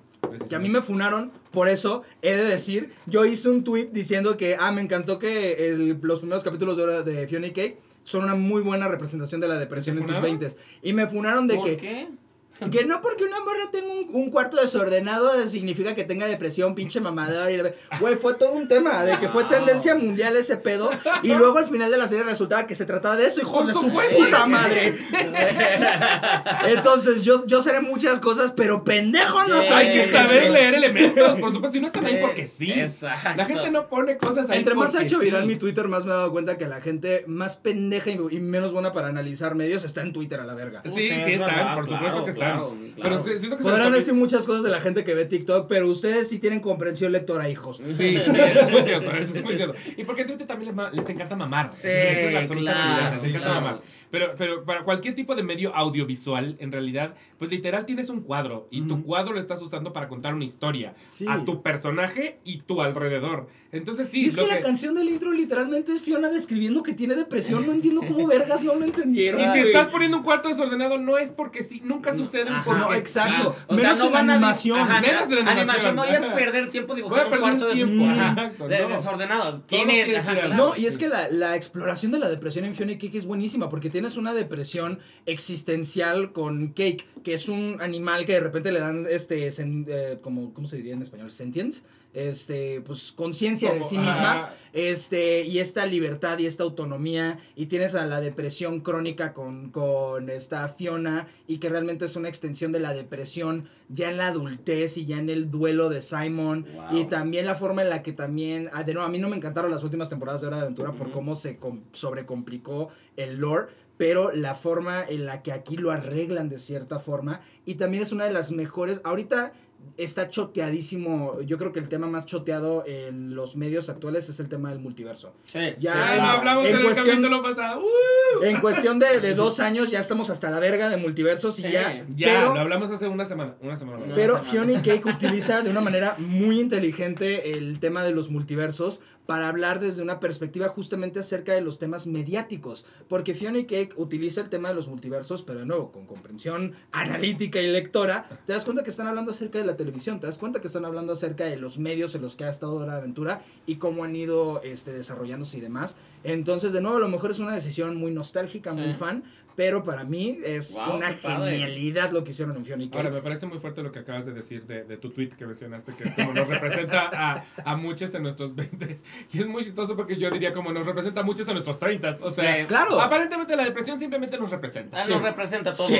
todos. Ahí está, es parte. Y también algo, algo muy interesante es que es la, es la marca Fiona y Cake de el crecimiento de la audiencia de Hora de Aventura, porque Fiona y Cake es la primera serie de Hora de Aventura que han habido cuatro, si mal no recuerdo, la serie principal, Distant Lands, este, Stakes y ahora Fiona Cake. Ajá. Y de estas, eh, Fiona y Cake es la primera que va dirigida a un público adulto. Adulto. Ok, es la primera que va, específicamente va a un público young adult. Es de HBO, ¿no? ¿O Sí, sí, Ok. sí. Eh, Originalmente aquí en Cartoon Latinoamérica se iba a estrenar simultáneamente en HBO y en Cartoon Network y a la mera hora cuando recibieron el material y lo doblaron dijeron esta madre no la podemos poner en Eh, Cartoon Network. No, no. Eh, Ah, ok. Ahí le voy a ver. Sí. Porque yo sí, nunca he sido muy, muy Adventure Time, la Yo verdad. tampoco he podido. Creo que No, no, me es que no la haya visto, la he visto. Van a haber cosas no que la la neta van a haber cosas que sí van a decir que de nuevo cuestiones de lore que van a estar como de que espérate ¿qué- qué significa eso y lo otro pero en general es una serie muy fácil de, de seguir y muy fácil de digerir porque de nuevo disecciona muy bien todo este tema de los personajes así como también todo este tema del desmadre de lore que se convirtió en su final hora de aventura Ok, ok, ok. ¿Tú la viste, Manu? Porque siento que tú eres fan de eso.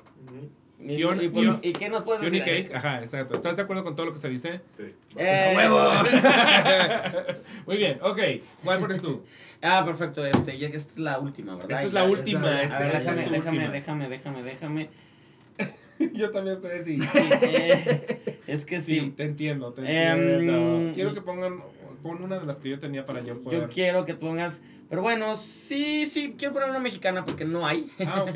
no, Y, hay- y hay- y hay que hablar de una mexicana que, que desde que la vi dije, esto de propuestas, se pudo haber ido por los lugares incorrectos y al contrario la, la hacen auténtica, la hacen real y la hacen muy atractiva. Estoy hablando de Ugly.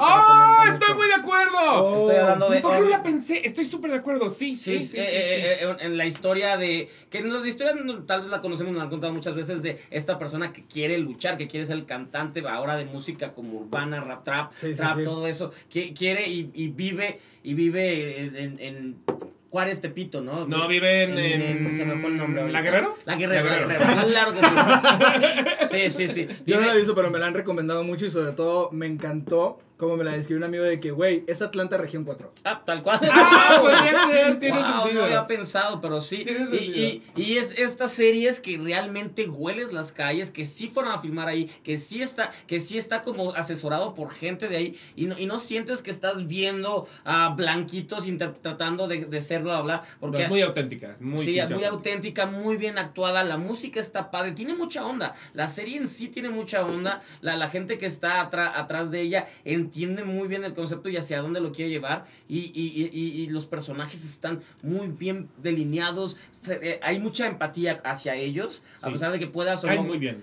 Exactamente, puedas o no entender el universo y tienen a sus villanos de cierta manera y, y otros personajes y, y van creando a, a- a este universo donde quieres que ganen, pero va a estar bien difícil y estás ahí con ellos de, güey, por favor, va, y que hacen el video y todas esas cosas, le- est- estás con ellos. Y eso me pareció mágico y no, esper- no, no sabía ni qué esperar de ella cuando, cuando se estrenó, porque tenía que hacer entrevistas de, veamos qué cosa, tenía miedo, tenía miedo porque podía haberse ido todo Puta, pudo haber sido de verdad el peor experimento de la vida. Y- Fíjate, ah, para mí, este, lo que concierne este, televisión y cine mexicano, Benny Manuel ya se me hace... serie Benny Manuel. Benny Manuel y, y Juan Daniel Y Juan García Daniel, sí, Sí, ellos sí. dos, Los dos son sí, si ellos están en algo, dices, esto va a valer la pena. Va a estar chido, ajá. Escogen muy bien sus proyectos. Y en específicamente en Ugly, es que Ugly lo carga Benny Manuel. O sea, Ajá, es una serie que carga y que lo hace brutal. O sea, yo en realidad no, no creo que no, no sé si lo, si lo, lo conocía probablemente de cositas, pues, pero no lo conocía a ese nivel. Y yo le escribí a Stevie,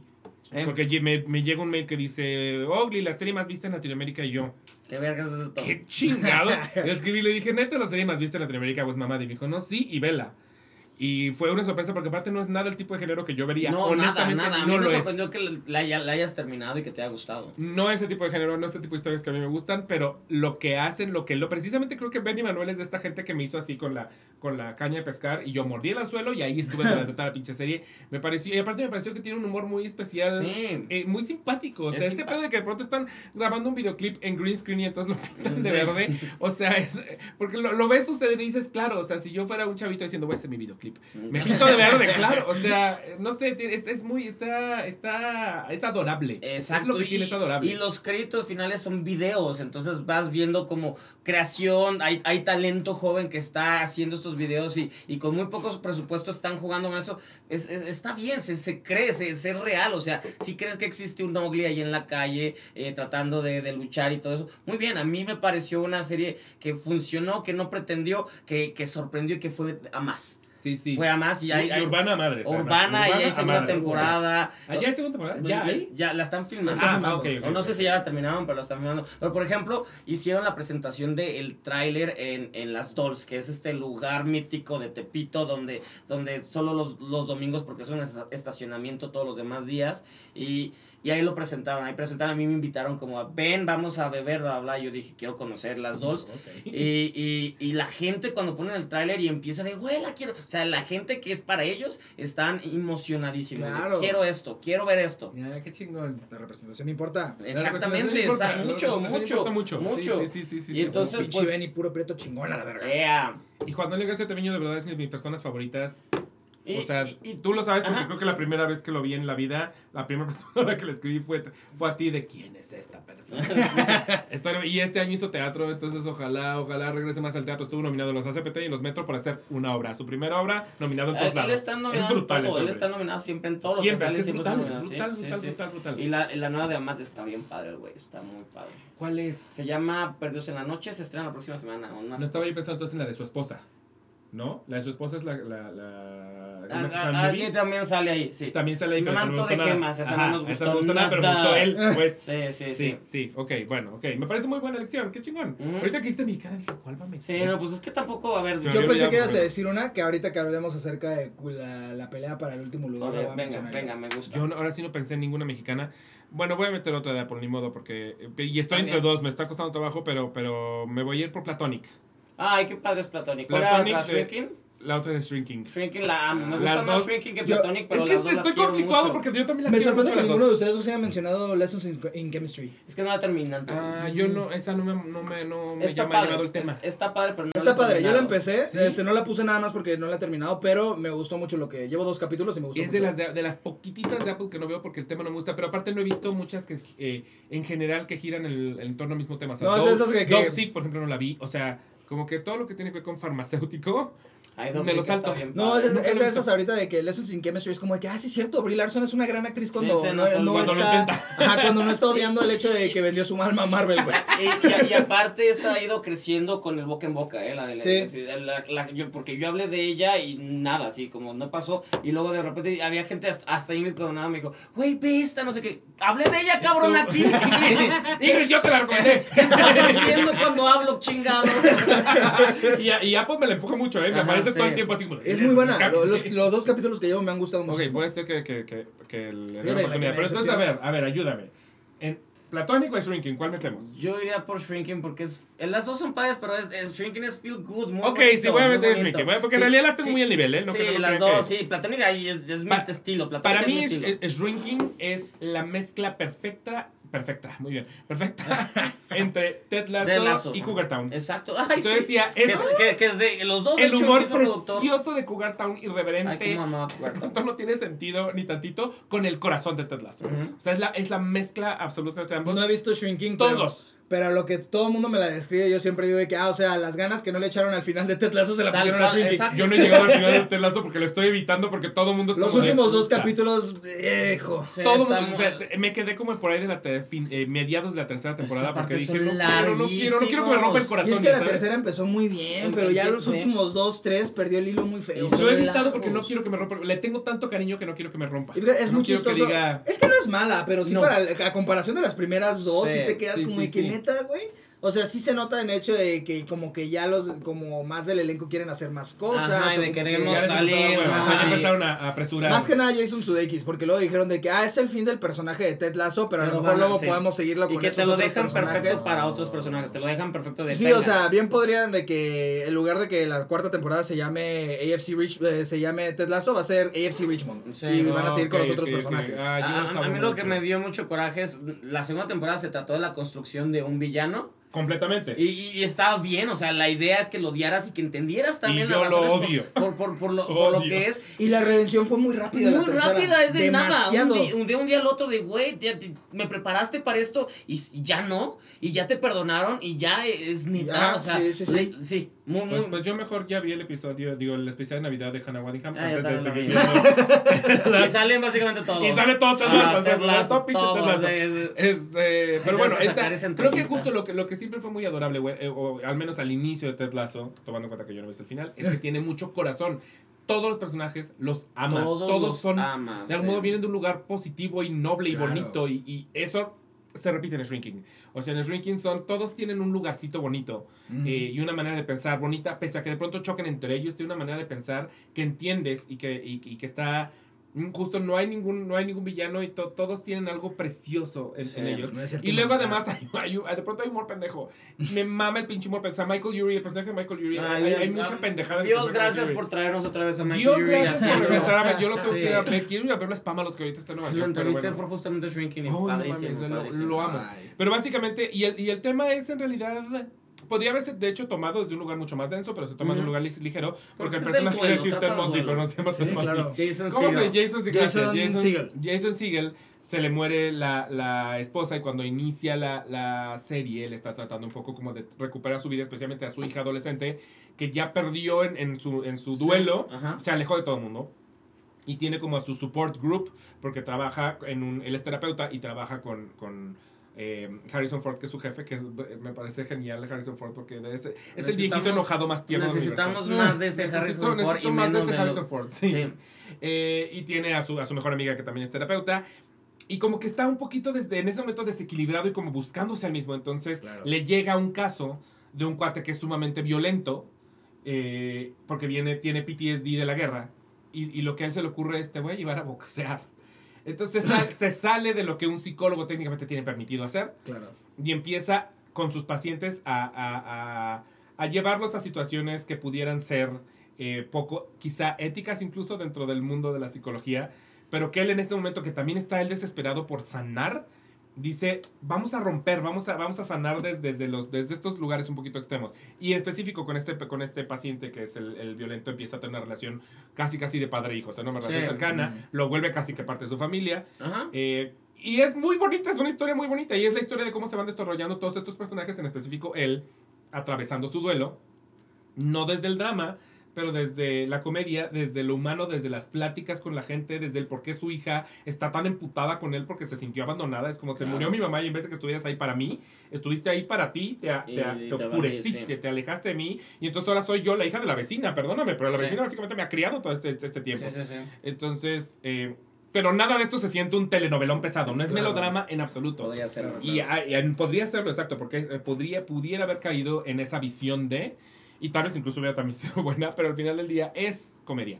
Eh, Yo quisiera vivir en el universo de Bill Lawrence. Yo también todo quiero vivir en ese universo. Scrubs, todo lo que crea, mm, va. todos los capítulos reí en voz alta, o sea, de verlo solo, porque aparte era la serie que veía mientras comía. Entonces terminaba de trabajar, me sentaba a comer en mi sala, yo solito, me reía en voz alta, que eso no siempre pasa cuando estás viendo algo solo, quizá. Claro, ajá. Y al final siempre lloraba. O sea, que yo decía, ¿cómo es posible que esta serie, todos los capítulos encontró en algún momento una manera de hacerme reír, jajaja, fuerte, y hacerme llorar de todos los capítulos? Son, fueron 10 capítulos, los 10 capítulos pasé por una variedad de emociones en cada capítulo, y todos desde un lugar bonito. O sea, eh, es de, estos, de estas series que justamente decías tú, feel good.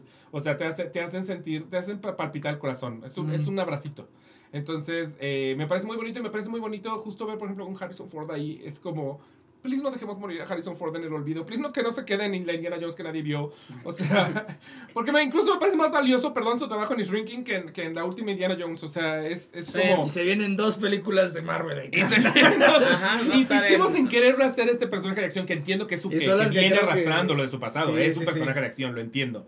Pero tiene mucho más que dar. O sea, aquí, aquí es nada más el, el, el grumpy guy. Lo que era un poquito Walter Matthew en algún, en algún momento de la vida. Ay, sí. Es, es el Walter Matthew de ahora eh, y es, lo hace muy bien porque le queda muy bien también a ese personaje. Incluso ese mismo personaje lo lleva a Indiana Jones. O sea, su, su Indiana Jones no es específicamente alegre, es como viene de este lugar cínico y agrio y aquí pues está llevado. Pero también lo chido de Harrison Ford es que independientemente de que le vaya bien o mal, él nada más le lo hace por, por el dinero para poder hacer su comprarse sus aviones, Sí. hacer sus sus guitarras y fumar su mote ya. Dios bendiga a Harrison Ford. Dios bendiga a Harrison Ford. Y no me sé el nombre de la que es la vecina, pero que también salía en Scrubs. Es la esposa de Bill Lawrence, Es- justamente. ah, hija de la chingada. Es que esa es mujer buena. hace una jeta.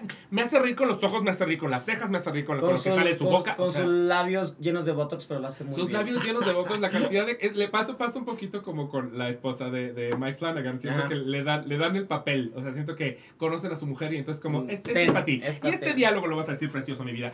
Y lo dice de una vez que cada cosa que sale de su boca es como hija de la chingada. Sí, Eh, la salía en Town, salía en Scrubs y ahora sale en, en esta básicamente con el mismo papel y no me importa. Sí, de hecho, ha hecho casi el mismo pinche papel. Y la que sale de, de la hija que salía en Generation. Ajá. Y tú sabes Sí. que yo tengo un amor por Generation tienes- desmedido. un- Ay, pinche Generation tan bonita. Pinche Generation. nunca voy a- no les voy a perdonar que la cancelaran nunca. Nunca. Lo, Nunca. HBO estás en mi lista negra. Eh, pero es- es Shrinking, de verdad, me- si la pueden ver, es para sentirse bien, es para pasársela Sí, bien, para sentirse bien. Y aparte también es de estas que puedes ver con tu familia, puedes ver solo como yo comiendo, puedes ver con tus perros, abrazar a tus perros. Vas a necesitar gente con que abrazar. Abrazar. Vela con tus perros, abraza a tus perros. Sí, a tus qué bueno que escogimos. Platonic también está padre porque Platonic también está padre, sí, sí, tiene, tiene otras cosas padres, pero Es es, que es especial. en Platonic es nos especial. identificamos más porque básicamente Es está hablando eso. de nuestra edad. Es eso, Plato, Platonic yo decía soy Seth So- Rogen so- y sí. soy Rose Byrne, Eh, soy, sí, soy sí, todo eso ahí. o sea. ok, eh, creo que con esas entonces ya acabamos las nueve. Las nueve. Ya, ok, ya entonces A vamos. un, dos, tres, cuatro, cinco, seis. Sí, ya acabamos las nueve. Lo que significa que Pues yo para la décima, ¿hay alguna que sientan como este es vital y no la estamos mencionando? para mí es muy reciente, pero también es, es mexicana y es de las que, como dij- dijiste tú, este, ¿dijiste? Sí, Sí. Sí. bien, ok. Dijiste. Dijiste. Eh, me, me hizo reír hacía carcajadas con cada capítulo Ay, y encontraba también formas de hacerme llorar a moco tendido y abarca temas sociales importantísimos que es Ojitos de Huevo. Ah, Ah, claro. es que sí, Ojitos sí, de Huevo sí, a mí se me carajo. hizo una Sí, sí. puta joya. Sí, ah, pues no la vimos el piloto juntos. ah, claro, en, en la fiesta, en sí. la fiesta esa que se armaron en el Tonalá, que fue buenísimo.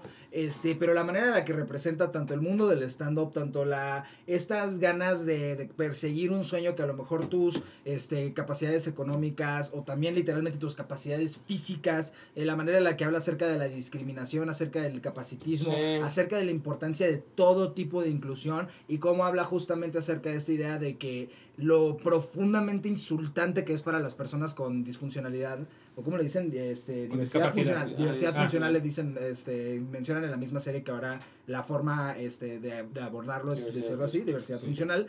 Este, eh, este discurso cuando se quiere este como hacer menos la inclusión de la comunidad LGBTQ+, o el uso del lenguaje inclusivo, todo esto, que nunca falta el pendejo que sale de que ¿por qué no aprenden a leer braille? Ah, o ¿por qué sí, no sí. este son que- realmente Ajá. inclusivos. ajá, sí, y cómo la serie habla acerca de cómo esas personas que usan esas excusas para este, combatir este otro tipo de inclusión es un capacitismo muy cabrón y es algo que el mismo este, Quique Vázquez, que interpreta uno de los personajes person- eh, principales, ha dicho que eso es un discurso que a las personas con discapacidad les caga. Les caga, Porque sí, es una sí, forma sí. de que, de que, güey, nunca piensan en nosotros más que cuando se trata de hacer menos Me otro tipo de para menos alguien más, Exacto. claro. Y la serie lo aborda de una manera fenomenal y aborda también la manera en la que la sobreprotección que pueden tener algunos padres acerca de sus hijas con, con diversidad funcional es básicamente que estás diciendo que piensas que tu hijo es un idiota que no se puede valer por cual, sí O mismo. sea, que se va más allá del papel helicóptero. Claro. Y también una pinche joya, si, si ya vieron la serie y no la vieron con audio descriptivo, no han visto la serie completa. No la he visto. Porque ¿La neta? el, el primer capítulo en la, en la fiesta no los pusieron Ah, con es audio que descriptivo. yo, O yo, sea- yo no lo vi porque ya lo había visto. Entonces Ah, yo me quedé afuera bebiendo. O sea, ellos, ellos- ellos como producción te dicen lo Sí. ideal es que la veas así. El, el screening que hizo Netflix en el cine Tonalá, pues incluso nos pusieron un featurette acerca de cómo lo hicieron en un estudio de doblaje buenísimo que se llama eh, Newark, si mal no recuerdo. Y quien lo este, se encargó de hacer el audio descriptivo fue el actor este, Oscar Flores, que hace la voz del Mandalorian, ha hecho muchísimas otras Y- cosas. Ajá, y entonces, ¿cómo, cómo, cómo funciona? Es buenísimo, porque, o sea, eh, el audio descriptivo es una herramienta que, pues, obviamente las personas que tienen, este, ya sea ceguera, ya sea algún tipo de problema de la vista, pues lo utilizas porque es como de que Red levantó el vaso y empieza a beber y todo eso, ¿no? Ah, sí, sí, Pero sí, muchas veces puede ser un tanto seco, puede ser un tanto monótono, porque literalmente no está leyendo la acción. Ajá, un tanto robótico. Y es algo que este Alexis Ojitos de Huevo dice que ellos querían evitar y que el audio descriptivo fuera parte del humor y de la narrativa de la serie. Entonces el audio descriptivo se vuelve una especie de narrador que juega con el mismo humor de la, de la serie. Está eso. cagadísimo.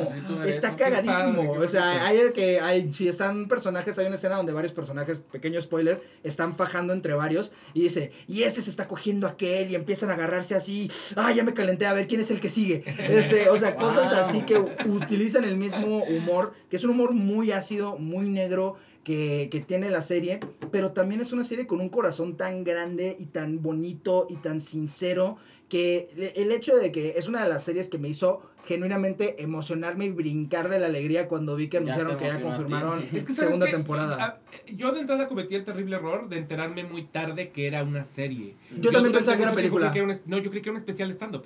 Podría. Entonces yo decía, ah, pues sí, sí me gustaba el stand-up, pero son esas cosas que dejo para, para algún Claro, día. claro, claro. Yo pensaba que era película. Cuando me invitaron, cuando me ma- mandaron la invitación de que iba a hacer screening en el Tonalá, yo siempre pensé que era película. Exacto, o sea, como que quizá de hecho en términos de, de market, marketeada no está tan bien marketeada. Pero le fue muy no bien, No, llegó- le fue bien. a mucha Le fue gente no muy nos llegó cabrón. el mensaje de esto es una serie y va de esto. Sí, O sea, duró como dos semanas número uno en México y a nivel Latinoamérica y mundial le fue Tengo cabrón. ganas de verla. Sí, no está para Estoy nada. muy Es- es buenísimo. por series mexicanas. ¿Yo cuáles? Y ahorita resulta que sí. En efecto, sí, hay varias, Sí, sí. sí, sí. sí, ya Yo, yo peleo bien, sí. porque Ojitos de Huevo sea ese, ese décimo lugar. ¿Tú, tú cuál tienes en tu, Ok, en tu ok, posible décimo ok. lugar? No sé, podría, pero hay, hay que poner, no hay que ponérsela tan fácil, no te la voy a poner tan fácil, la verdad. es que tengo dos, pero, ay, tengo tres que podrían entrar, pero vamos a meter G- G- Eh, Ok. de- Ok, del spin-off de The Boys que, que supo tener su propia voz a pesar de estar conectada y linkeada muy bien a, a- a The Boys Ujú. supo, supo darnos personajes muy muy muy entrañables que, que de inmediatamente quería saber y, y, y justo irnos elaborando este misterio y todo lo que Sí, conlleva sí pensé incluir Gen B, pero para mí, este, yo no concuerdo que funcione del todo sin The Voice. Para o mí sea es- tienes, tienes, tienes que tener pero Sí, sí, sí. Sí, porque al final están involucrados casi muchos personajes y el universo, o sea, Vogue, o sea, Sí, sí, sí, sí. sí ti- tienes que haber visto, o sea, sí se disfruta. Sí, tienes que haber visto Voice. Totalmente, 100%. totalmente. Tienes que haberla visto porque si no la ves, eh, a pesar de que sí se puede disfrutar, porque pues es una his- historia de college, bla, bla, sí necesitas parte de. Y, y el hecho de que hayan dicho de que para ver la temporada 4 de The Voice necesitas, Necesitas haber ver visto esta, Gen claro, V, sí. para mí eso lo hace una The Voice 3.5. 3.5, exactamente. Sí, es un poquito una trampa además. Ajá, O justo, sea, justo, sí. justo. Que es un poquito de que el problema que estoy empezando a tener, me mama The Voice, me mamó Gen V, Ujú. me encantó.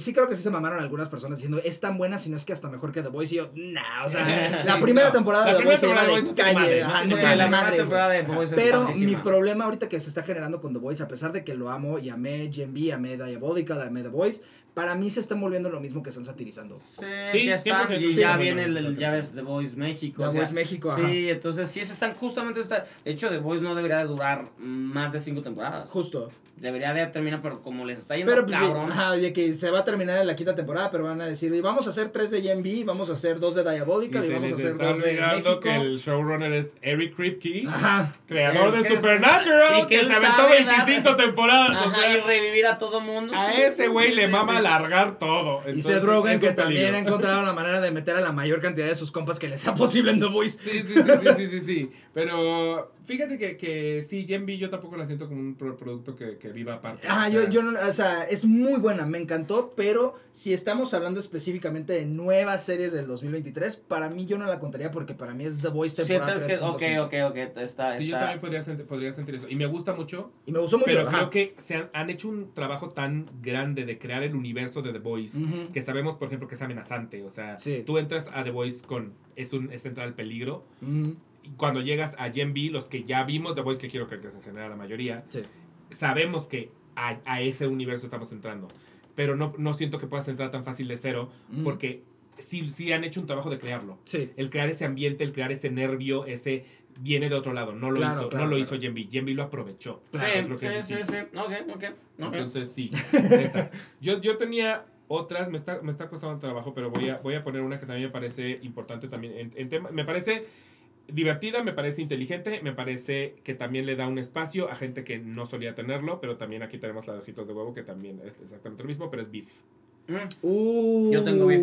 Beef me, pa- Beef me no la parece... Yo tengo beef. Beef me parece cabrona. o sea, y, y Ay, es, sí. es un poquito, es difícil porque es esta serie en donde también eh, te cae muy mal la gente. Es que también Steven Yeun, Todos eso los personajes te caen de la verga, Todos. pero, pero está bien manejado, pues, Sí. no es, no, no te repele, no es una cosa amarga que digas, ay, no estés chingando, me caen, me- todos me caen mal, sino más bien es, todos te caen mal, pero quieres ver cómo se enfrentan. Eh, Claro, exacto, ¿quién claro, ve o sea, hasta dónde ah, quieres ver hasta dónde llegan. Y nuevamente, pues sí, no deja de ser importante que creo que es posiblemente la primera serie de Netflix eh, protagonizada en su gran mayoría por, por gente Ah, sí, asiática. Sí, sí, es verdad. Entonces, eso no, no, no es algo que vemos seguido, en Eh, absoluto. mm, pues Never Have I Ever es sudasiático. es pero- sudasiática. Pero eh, hablando de, de asiático-americano, Claro, claro, claro. ¿cuál es Never Have I Ever? A ver, no, Eh, yo nunca, nunca, una de adolescente que dirige, que Muy bonita. produce eh, Mindy Kaling.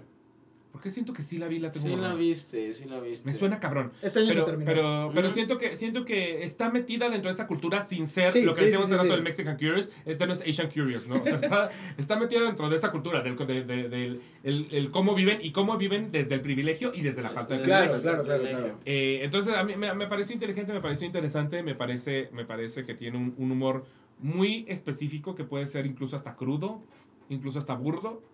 Eh, Ali Wong me parece una persona Es brillante. Uf. me parece brillante, pero me parece complicada. No es fácil entrarle a Ali Wong. No. O sea, la realidad Ali es que Ali Wong no es una persona que digas, ¡ay, la adoro desde el segundo No, uno! No, no, yo no, sí, no. yo sí, yo sí. yo en sí. absoluto. Ali Wong, la- la- hay que agarrarle a Ali Wong, siento yo. Es que para mí, eh, justamente, no la he visto, pero sí la quiero ver. Este, me acuerdo que hubo un pedo con uno de los productores o con uno de ¿En los serio? directores que fue como lo que me alejó un poquito de ella en un momento. Sí. Porque no hubo una controversia. Sí, sí, sí. este, pero sí la quiero ver. Porque sobre todo para mí Ali Wong y Steven Jones son de esos de, de lo que mencionábamos ahorita. Ellos pueden decir que van a hacer cualquier cosa Sí. y lo voy a ver. Incluso la película de Thunderbolts la voy a ver por Steven verdad. Claro. Y, Steven Yeun- y, eh, al final lo conocemos precisamente de, de The Walking Ujú. Dead, Sí. donde lo, lo ubicamos quizá más en el espectro de el lindo, el noble, el buenito, y aquí es absolutamente todo lo Todo contrario. para mí que le robaron el puto Oscar por Minari, güey. ¿Quién se Ay, lo ganó ese Minari, año? carajo. Ay, güey, ¿quién ganó en el 2020? Ah, Es que el 2020 no existe, acuérdate. Este año, este año no pasó. año Este año no 21, pasó, este año no pasó. Tú, de hecho, el conteo, tú, tú ¿quién lo hiciste de no. mejor Ese año, ajá, ese año no pasó. Pero bueno, honestamente, pese a que Beef me parece padre y Jen, y Jen B tiene, tiene cosas interesantes, creo que hasta ahorita el, el No mayor... fue Anthony Hopkins. Ay, cabrón, sí, cierto. Fue Anthony Hopkins. ¿Con por cuál The se la llevó Anthony Por The Hopkins? Father. Ah, por ese, ese fue el año de The Father. Sí, Sí. sí, sí. Oh, No. ¿no fue supporting actor? No, él es, fue mejor actor. Ah, ya. Que No podía ser supporting en The Father. Sí, No, no, no. no. sería, sería muy raro. Ay, fuera hiciste que me encabronara porque lo que le aplicaron a Chadwick Boseman ese año, güey. Ajá, de- justamente. La memoria, ¿eh? Para llegar a qué, qué sucedió en 2020. Yo necesito ver Wikipedia para esas cosas. Ni a, verga- ni a vergazos me acuerdo qué sucedió en 2020. No, no me bueno. acordaba que The Father era 20 Insisto, creo, años. creo, que, creo que Beef es muy buena. Sí, sí me parece importante eh, meterla dentro de la discusión, pero dentro Claro. de la discusión tu tema sigue ganando. Y, Sí. y Gen B, insisto, es, es muy cool. Para mí pero es una cool muy merecida- de otro lado. Como One Piece, para mí es una muy merecida este, mención honorífica. Mención honorífica, es una Ah. merecida mención honorífica. Claro. Eh, Sí. pero sí, sí entiendo. Pues yo vi las dos y las dos están en mi, en mi lista. Mm, ¿quién- cuál- cuál? Yo de- debo dar el último. A ver, último, yo, yo en realidad... Vamos por ojitos, ojitos. Eh, está bien. Y está bien por meter además mexicanas, porque Sí, justo ahorita el, el hecho de que ustedes dijeran, tengo mexicanas, yo ni siquiera podía pensar en cuál. Habla de que de pronto necesitamos empujar estos proyectos porque se nos olvida que ahí están. Entonces, Exacto. sí, Sí, ah, sí, ojitos de huevo me parece interesante. Perfecto. Y entonces vámonos con las eh, top 5 de las que ya no son primera temporada, sino las que ya existen en el pasado. Eh, y entonces cada quien dice una y nos ponemos de acuerdo en dos. Va. ¿Ok? Ok. Ok. ¿Cuál tienes tú? A ver, a ver, a ver. Entonces nos vamos a poner de acuerdo. Entonces, o- obviamente, estas dos van a estar, así que. Hay, do- hay dos que a huevo van a Ni pa' qué. Que a huevo ni van a pa' estar. qué. Eh, O sea, esas son las que vas a dejar a discusión, las que sabemos que a huevo van a estar. Ok. Jalo, jalo, le entro. A ver, tú empieza porque estoy. Yo, este, de nuevo, eh, para mí el tema recurrente este año en cosas así de, de renovación, para mí fue una decepción. No tanto este, que no me hayan gustado, no tanto que hayan sido malas, pero que me quedé con un... O sea, estuviste Mm. bien, pero como por ejemplo Ted Lasso, yo era mi serie más esperada del, Sí, del año, la sí, tercera sí. temporada, y empezó muy bien, pero ya a partir de la segunda mitad de la tercera temporada me quedé, eh, también este, con, con varias, por ejemplo Monarch, a mí me, me, me ha estado decepcionando bastante, la verdad. ¿En serio? Yo no he visto. no yo he visto. Yo llevo dos capítulos y estoy feliz. exacto, pero llevo yo- dos capítulos. A, yo mí- a los tres. primeros dos no me, no me encantaron. ¿De verdad? Este, pero, y ese ha sido como el tema recurrente, de que no estás mal, pero simplemente no me llenaste. La que sí me cumplió todo, pero así absolutamente todo, es la segunda temporada de Heartstopper. Mira Ok. nomás. Para a, a- mí me encantó. O sea, todo, todo, todo, todo, todo, esa temporada.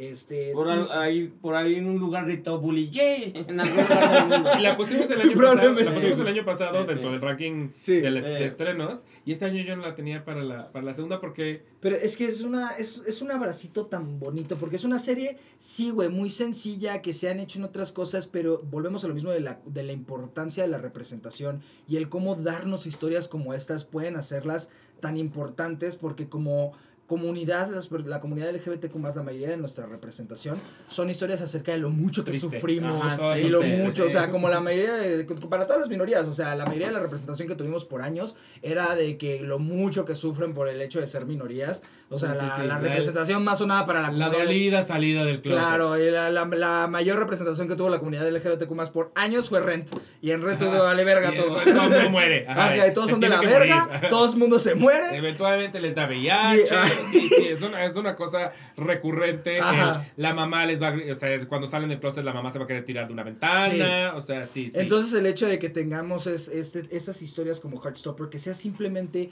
sí, algo que puede ser muy rosa, muy cliché, lo que tú quieras, pero que esté tan bien hecho y que uno se sienta tan bonito que las nuevas generaciones de la comunidad van a poder crecer Sí. con estas historias, con esta representación y sentir que sus experiencias, que su este primer amor, que su primera relación va a poder verse representada, que sus experiencias al salir del closet y demás van a poder ser vistas desde, a un nivel masivo y desde una luz tan bonita y tan positiva.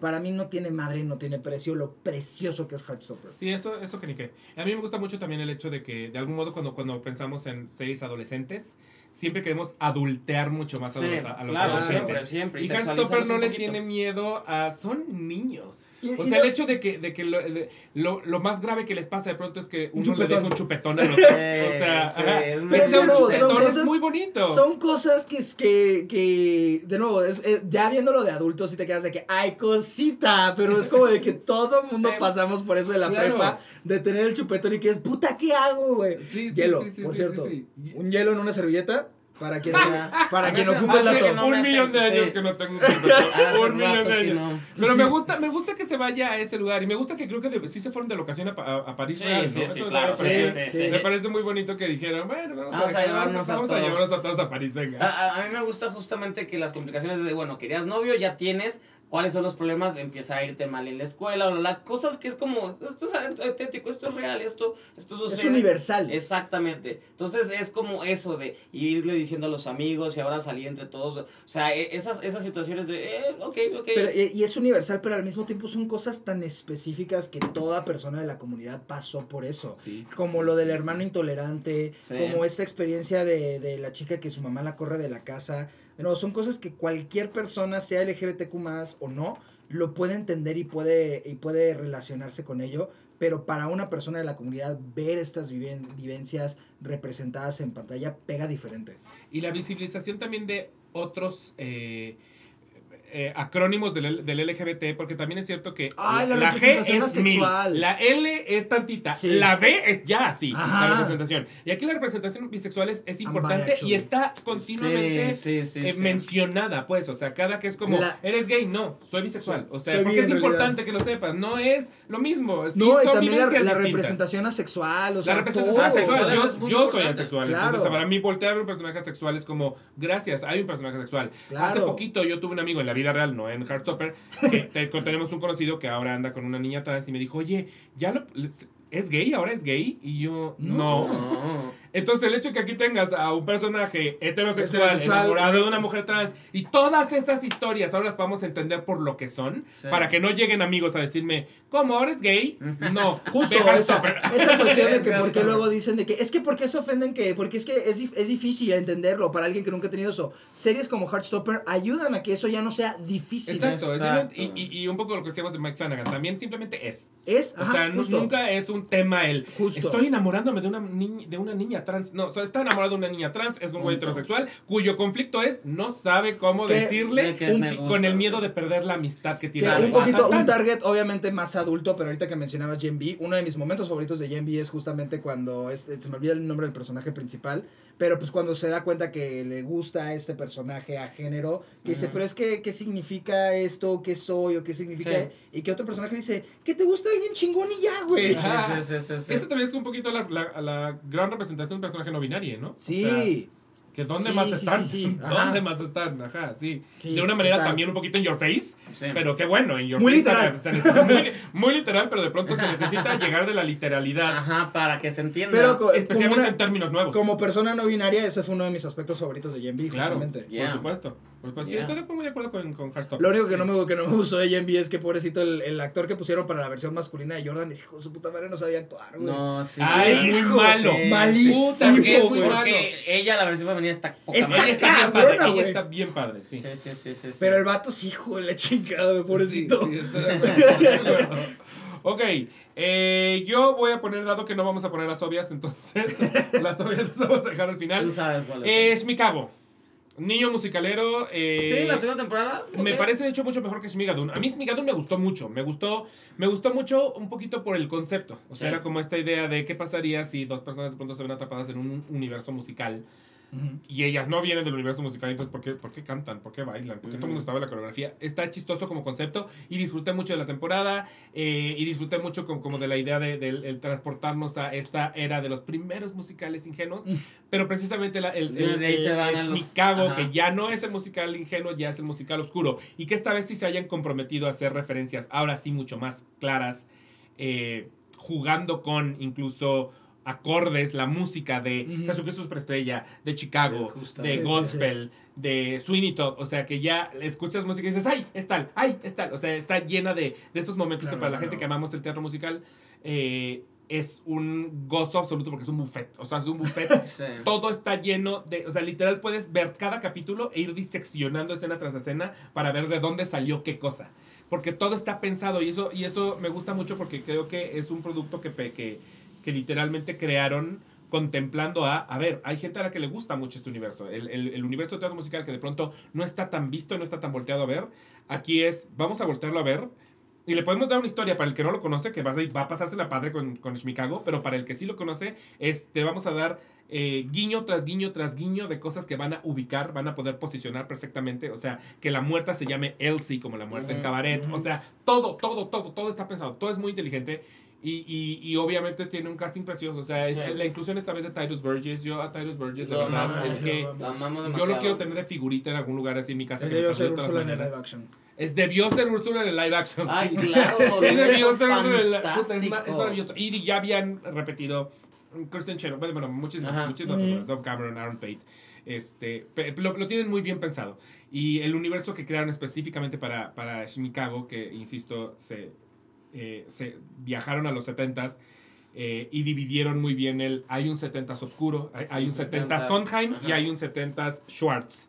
Eh, y vamos a, a jugar con cómo lo, cómo lo viviría cada uno de los personajes. Claro. Eh, y que los únicos personajes que, me, que mantienen son el de Cecily Strong Ajá. y el de, y el de olvidé Este- su nombre, Michael Key. Ki- Keegan. Michael Keegan Keegan. Michael Key. Keegan Michael Key. Ajá, ajá. Keegan Michael. Eh, y en realidad todos los demás son como de, no, nunca en mi vida me habías, me habías visto. Yo estoy siendo otro personaje. Es teatro. Eso es teatro. Son estos actores que, ah, ahora son otro personaje. Entonces, eh, esa, esa vivencia y esa creación de- del teatro y esa celebración del teatro, esa sí es una carta de amor al teatro. Una carta de amor al teatro musical. Es que nos da mucha risa la frase, es una carta de amor. Ajá. Es una carta de amor al teatro Yo más musical. una vez, una vez en la carrera lo usé y ya de ahí no me tuvieron de bajada, hasta la pinche profe me bajaría con eso. Si la profe ca- Rocío carta de, la- si la profe Rocío de la clase de cine de la UVM de Hermosillo está viendo esto, me Ah, quiero un bueno. chingo. Y bueno, Chicago también es de Apple. Me acabo de dar cuenta, no lo pensé así, honestamente, no lo pensé así. Es de Apple, pero ven cómo todas las, las buenas están Apple ahí. está Apple contenta de está que cabrón. Y la tú- otra cosa que tiene es que me emociona, por lo que decíamos un poco de cuando hablamos la semana pasada de las películas que, que, que nos emocionan a futuro. Esta, esta es lo que tienes, como, ah, ok, tú, Entonces, el, el camino que me acabas de delinear, pero cuando empezó en en Shmigadun era, ah, era eso, punto, ajá, era ya, una cosa no, por separado. sí. Pero ahora que, que me dijiste, me transporté a otra década, entonces implica que viene otra década. Y entonces, esto para mí es como, ah, vienen los musicales de los 80s, los musicales de los 90s, los Oh. musicales de Rocola. No sé qué venga, pero, pero estoy muy emocionado por lo que pueda llegar a suceder con Shmikago Qué o bien. Shmigadun, eh, que seguro irá cambiando también de nombre, me imagino. conforme avance el tiempo, pero ahora es, ya ahora que sé que sí están ligando década tras década y están tratando de crear, eh, recrear el Broadway que, que conocemos, pero a partir de una serie, eh, pues estoy muy emocionado por lo que sigue. Entonces, creo que para todo niño musicalero, y no, perdón, en este, en este podcast no podía yo meter una No, cosa que fuera enormemente huevo. Me hubiera gustado haberla visto contigo porque la vi también, y- pero pues yo creo que se me fueron un chingo de cosas. Eh, había una cantidad de referencias brutas, o sea, era así de... Es más, Emi, mi, mi primo, Ah. alguna vez me escribió, pero yo ya había terminado de verla. Y me escribió y me dijo, deberías hacer un TikTok capítulo a capítulo como, como diciendo cuáles son las referencias. Pero dije, no manches, regresar a verla toda. Sí, Sí, sí, sí. irla pausando para, ah, esto, esto. Y dije, no, es una chambota, es una chambota. Ajá. Sí, Emi, lo siento mucho, no lo voy a hacer. Pero incluso él me lo propuso porque sí, está, o sea, de verdad, vómito de referencias chingonas. O sea, de que estás muy emocionado como, ah, ah, ah, como de niño chiquito. Sí, sí, sí. Entonces, bueno, es mi cago, esa es, esa es la mía. Muy bien, muy bien, me agrada, me agrada, me agrada. Y ahora sí, tú, tú no has puesto. Ahora, sí, me, Ok. toca, me toca la mía, que, que es, eh, es una serie que terminó y que terminó alta después de que se perdió, porque se pierde. La perdimos en el camino, ok. em, Empezó in- increíble y creo que se redime y, y termina de la manera que queríamos que terminara. Estoy hablando de Mrs. Maisel. Ah, se Uh, perdió. Claro. Se perdió, sí. pero se regresó, se recuperó. Yo tardé, yo tardé en empezar la cuarta temporada por lo mucho que no me gustó la Sí, tercera. él es que la tercera Y a se- mí al principio de la cuarta temporada tampoco me gustó nada. Pero, pero medio compone. Pero es esta última es como que ya, tenemos que cerrar esto y lo, y lo, sabe, y lo saben ir, ir llevando. Y al final lo que queremos es justamente ver cómo, cómo llega a, a dominar. Pero la manera en que, en- o sea, al final ni siquiera vemos cómo domina, solamente vemos cuál es el momento para que se convierta eh, la, la cátedra de actuación que hace esta mujer. Esa- esa- Rachel Es- Brosnahan ajá, es Rachel Brosnahan. Es, es impresionante, unos cuatro minutos de voy a lucirme, eh, son los mejores cuatro minutos que he visto en, en, en televisión en, en, en este año. Pequeño paréntesis acerca de Rachel Brosnahan, güey. Todos los pendejos que están diciendo que es muy fea para ser Lois No, Lane. no ¿Qué? No mames, güey. No, han visto. No, no sabía que habían dicho eso, pero no tienen ni idea. No No mames. mames, es- es Vean el es una primer muñeca. capítulo de Mrs. Maisel, güey. Se cae en el puto güey. Es, hermosa y no hay nada más di- disfrutable para mí que verla hablar fuera de Mrs. Maisel. Sí. Porque es como, ay, eres una cosa tan distinta. O sea, como. Sí, sí, sí. am- amo que no tiene nada que ver con pinche Mrs. Maisel y la voz que creó para Sí, mí. sí. Actuación, todo, pero es, es justo una, una serie de. Tal vez no encontremos una serie que, que sea tan fiel a la e- época, a la década, al, al Ah, ese Nueva cabrón. York, al Nueva York judío, eh, Sí, con sí, poder sí. adquisitivo. O sea, tiene muchas cuestiones. Le- Al, al final, la serie es también una historia de amor, de amistad con, e- De con, e- amistad, y por con eso ellas me, dos. me está doliendo, el- no la he terminado de ver, pero todo al principio de la cuarta temporada es como, ¿las van a, las van a separar? ¿Van a romper su amistad? Un Eh, chingo. Entonces, eh, es, eso es lo importante, ir viendo qué sucede y cómo se plantea. Eh, disfruté muchísimo, disfruté muchísimo. Y ese último episodio, sobre todo, es, esos cuatro, wow, qué, qué cosa más cabrona estoy viendo. Así que Oh, la última temporada, sí. Me la, me la he, la he abandonado un poquito. Pero es esas que salió tan al inicio del año que se me había olvidado, pero tienes Sí, toda la razón. no, sí, no, y Toda, aparte toda sí- se siente que fue hace mucho y no, Se o sea, la, fue hace mucho. la serie empezó y la primera temporada arrasó. No, la primera temporada fue... A- a- buenísima, con todo lo que se puede haber arrasado. Me gustaría que ella se lo, se lo llevara este año el, el, el Emmy, pero pues hay un ya se chingo. lo llevó antes, ¿no? ¿No? Eh, sí, se lo llevó por la primera temporada. Sí, Ah. La primera temporada se lo ganó, pero pues estaría padrísimo que culminara porque les digo, es que esos últimos momentos es de, mija, te mereces todo. Todo. El, el guion de Amy Sherman Paladino. Em, em, eh, Es- Amy Sherman, sí. Tiene un manejo tan ingenioso del, del, para el uso del lenguaje y Sí. del lenguaje en putiza. Sí, o sea, ella, ella usa el lenguaje como ametralladora. O sea, Sí, eso me sí, parece sí, sí, sí, bellísimo. La Es- única es- persona que le canta tiro a Javier Ibarreche en hablar en vergüenza. Ah, sí, sí. Eso es verdad. Javier Ibarreche es nuestro Mitch Mason. ¿eh? Exacto. Sí, del pelo, todo, sí. Comediante. Pues entonces Comediante. se ha desvestido. Se ha Lo hemos visto desvestido, sí. Eh, siento que entonces tengo que terminar de verla. Yo justo- es que lo que Es- es ahorita se perdió en algún momento y sí, a mí también me Sí, a perdió. todos. Me perdió sin Sí, haberme perdido. sí, como que sí, siempre sí. la dejé como un. Ok, aquí estás, en algún momento regresaré, Sí. pero, pero ahorita. No, sí, No sí lo vale feliz, mucho. Sí estoy lo vale mucho. Porque Ok, la, la- yo también me quedé con un muy mal sabor de boca después de la tercera, pero sí, la cuarta lo vale mucho. La cuarta lo vale. Ok, ok, qué bueno que lo dices porque la tenía abandonada. Ok.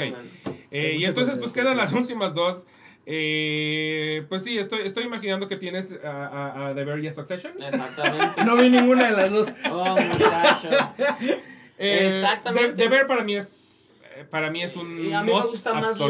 la segunda. No lo, que no la lo primera. discuto porque sí, que todo lo que escucharon no son más que La, maravillas. la- primera, la primera es padrísima, pero la segunda es de cómo vergas llegaste a esto. ¿Cómo vergas llegaste? a Ese episodio 6, es- aparte, mientras menos sepan de, de quién sale y quién está, es mejor. Ah, sí, porque sí, es emocionante descubrir quién sale. Sí, el, es de- episodio 6 es una cosa que yo Estudio decía, de necesitan, guion. necesitan, exacto, necesitan darle este episodio a toda gente que estudia guion, dirección y actuación. Sí. O sea, esto se tiene que estudiar en las escuelas. Eso es una cosa de pónganles el pinche episodio 6, porque además el episodio 6 tiene la gran ventaja de que en realidad se puede ver por separado. O Sí, sea, es el único que se es puede. el, la un- el único que puedes sacar así perfectamente y ver casi casi como si fuera un cortometraje. De algún cortometraje de una hora. Mediometraje. Sí, mediometraje, un mediometraje, exacto. Pero es una cátedra de todo, es brutal. O sea, yo también estoy de acuerdo contigo. La, la 2 me gustó más que la 1. Sí. No sé cómo llegamos a la 2, porque cuando empieza la 2 dije, "Mm, así no acabó la 1. Ajá, ¿cómo? ¿Cómo? ¿Qué, ¿Qué no ¿Qué está pasando? Pero luego se me olvidó y dije, a la chingada, está bien, sí, que hagan lo que quieran.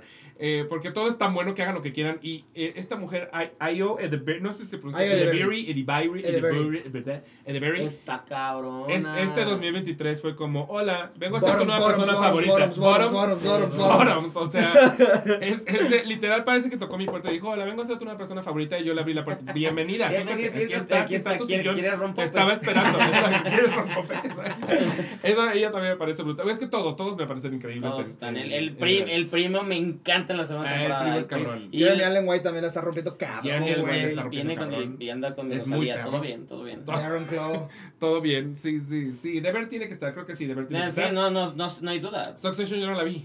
¿No, ¿No viste la última de Succession? Yo, No he o sea, llegado ahí. Yo voy muy atrasado. no les, Succession. no les discuto, yo nunca, no he empezado Succession, pero... Vamos tarde, no, vamos va- tarde. vamos tarde, pero yo sí les diré que me emputé muchísimo porque aunque no, yo soy así de que, ay, me molesta que me digan cosas que no le aviso, yo la El- quería ver el eventualmente. spoiler, el spoiler. Hijos de su puta A madre, mí no me spoilearon nada. Cuando Yo, yo hicieron, evité todo spoiler. Todo, todo spoiler. es que hicieron, o sea, Es que es difícil, no, no sé cómo lo hiciste. Literal así hicieron me una- aparecían S en mi, en mi timeline y yo. hicieron un artículo en donde fue el New York Times Ah, qué Ya poca Es como, eso, ajá, como de, de que, de que hablaba de eso y también eso fue específicamente aquí en México, que yo sí dije, está chida la campaña, pero la campaña que armó HBO Max para el Día de Muertos, chingó a su madre cualquier persona que no haya visto Sí, ninguna de esas sí, series, güey. Sí. Yo no, yo no vi nada de eso, nada de eso.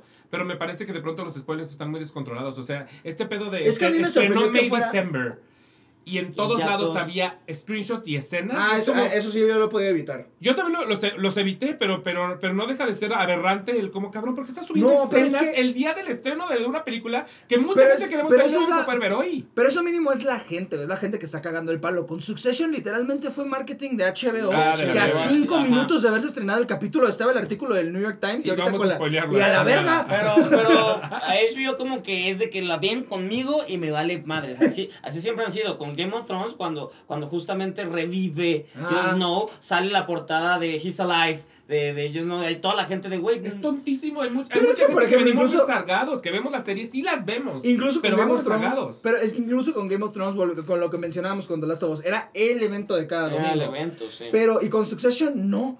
Succession era muy de nicho. Sí, bueno, es que tal vez sería pura gente, pero para nosotros, los que la, la veíamos, era de, güey, no mames, y ese episodio, episodio 3, solo voy a decir, es, es, es, es- y seguimos con lo mismo, clase de actuación, clase, cla- porque aparte es, es, es, no es cámara plano secuencia, pero sí hay muchas escenas que, que se hicieron en, de este modo, y, y la actuación, el guion, la tensión es de, ¿qué ver? ¿En serio me estás contando No le, esto? no le he visto, pero no, los spoilers de la gente, la escena de Kieran Culkin, güey, no mames. Es que no la he visto y yo sí los he evitado. To- to- todos, Y- y- y todos. En, en mi casa, por ejemplo, la manera en la que se ha, se ha vivido Succession, que va muy en contra de esto que aparentemente piensa HBO, es eh, mi novio ya la terminó, pero no la vio al tiempo de.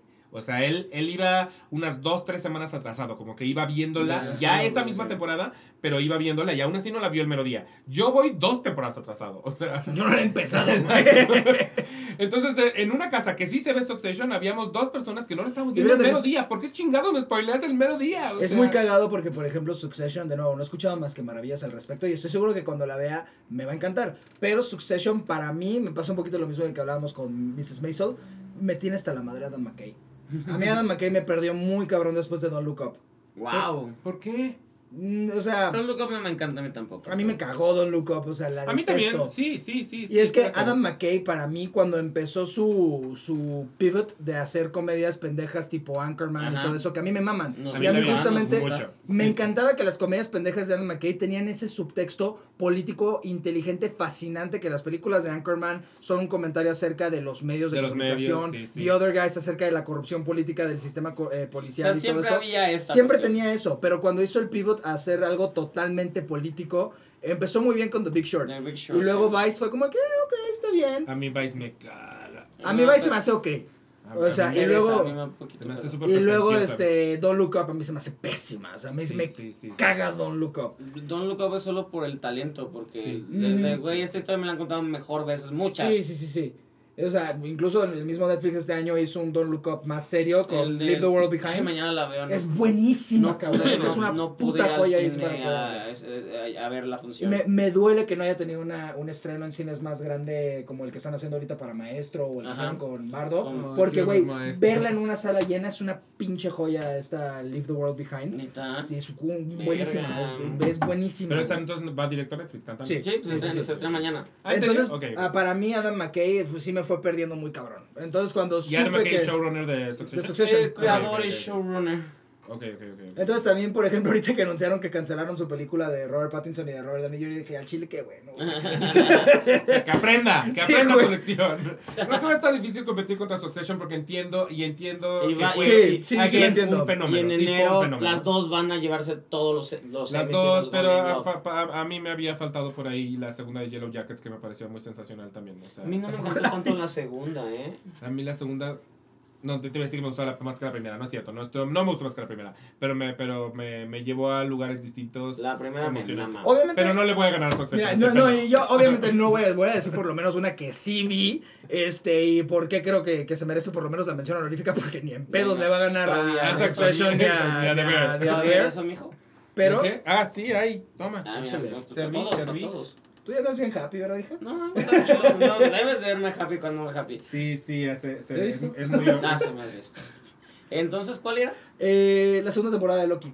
Para mí de- merece No una, una no mención honorífica. Estoy como un porque poquito cansadito de Marvel. es que justo eso Sí es a lo que voy. sí. Incluso aunque traigo aquí lo de Guardianes, que Guardianes también es de las pocas ex- excepciones de este año. Lo dijimos la, Este, semana pasada, lo El. MCU para mí hoy, este año sacaron sus bueno eh, The Marvels a mí no se me hizo tan mala pero A mí mí me tampoco. gustó este pero sacaron las dos peores mierdas así Quantumania. mierdas que han sacado que es Quantum Mania y Secret Invasion Sin pero lo que es No nada, mierda No quise uy verla, sí. no quise verla. Entonces sí, sí. llega la segunda temporada de Loki después del me de The Marvels, después de la mierda que fue este Quantum Mania y Secret Invasion. Y la segunda temporada de Loki es una gran puta serie de ciencia ficción. Wow. Sí, que Loki no le podrían, o sea, le podrían decir que ya no va a salir en nada del MCU Loki y con las dos temporadas de su serie es un chingón. final cabroncísimo. Estoy. Cabroncísimo. Estoy Y es- es eso de que dije, güey, ¿qué les cuesta? Porque, o sea, visualmente está poca madre. Sí. Narrativamente está cuidada perfectamente, güey. En cuestión actoral, lo que hace Tom Hiddleston en el último capítulo, vete a la verga. No he llegado al último capítulo, carajo. Es otro que también voy atrasado. Uf.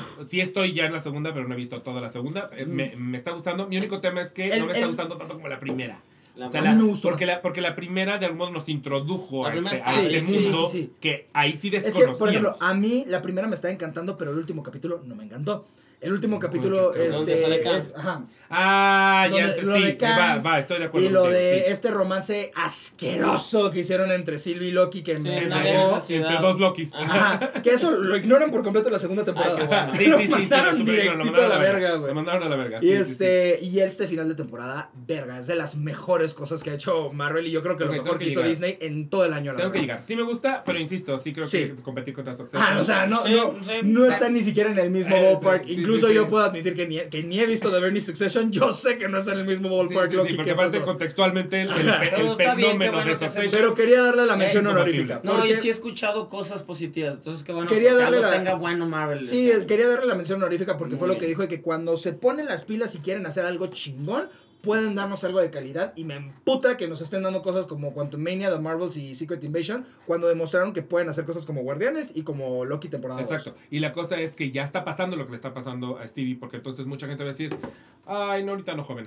Yo- yo- yo ahorita no. planeo Y en quizá- también está pasando... Y quizás si están haciendo algo bueno, ya no lo vamos a ver. Que también está pasando con Star Wars. Que, o sea, la tercera temporada de, de The Mandalorian Mandalorian... no hizo ruido. Nada, y a mí Y se me hizo mejor serie- que la segunda. Sí, sí, sí. Nada. Era la serie que Era paralizaba. la serie de Disney Plus. Sí, sí, Sí, todavía sí. Andor quizás hizo un poquito ruido. Andor, hizo un poquito. un poquito, sí. pero Un las poquito más de 25 que se van a estrenar el próximo año, yo creo que ya van a pasar así de. uh, o sea, ya, na- ya no estamos cansados. O sea, creo que sí hay que Sí. encontrar la manera de no Yo no sé cuándo, yo, yo no sé cuándo vaya a salir ese que estamos grabando, pero Ah, todavía... final la de año. final de año. Ah, pues de ya habrá año. salido, pero el momento que estamos grabando eso no ha salido. Este, yo la única que todavía le tengo un chingo de fe, Percy Jackson.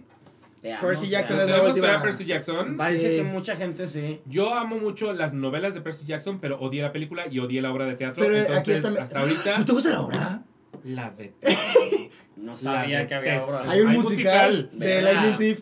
Y la, lo- a mí me parece horrible, la película me parece Pero aquí horrible. está metido Ricky Riordan. mucho, entonces, ah, Aquí bueno, está metido bueno, Ricky Riordan. qué bueno, Él bueno. estuvo involucrado en todo el Porque casting, justo decisión de le tengo directores, poca todo. fe porque creo que las adaptaciones que están hechas hasta ahorita de Percy Jackson siempre han sido como... No, Ah, aquí, aquí ok. estuvo directamente metido. Este, Ah, entonces Ricky Riordan. emociona, Sí, sí, sí, sí. Sí, Entonces me- le tengo un chingo de fe. Este, y a mí sí el casting de Walker Scoville como el Percy, casting perfecto. Yeah. ¿Quién es? ¿Quién es? El niñito de. De Adam Project. Ajá. El Ryan Reynolds de Adam Project es el mismo que sale en It, de pura casualidad. No, no, Estoy no, no, pensando no. completamente en otro No, el, el, el que Ah, va a ser, el que hace a Adam Project. Ryan Reynolds joven en Adam Project. Ya, ya, ya, ya, ya, ya, ya, la- ya. la que tú- el niñito es el. No, estaba pensando en con, Chris, con Chris Evans, una serie con Chris Evans. Sí. Ah, Sí, me- me Jacob fui a otro lado.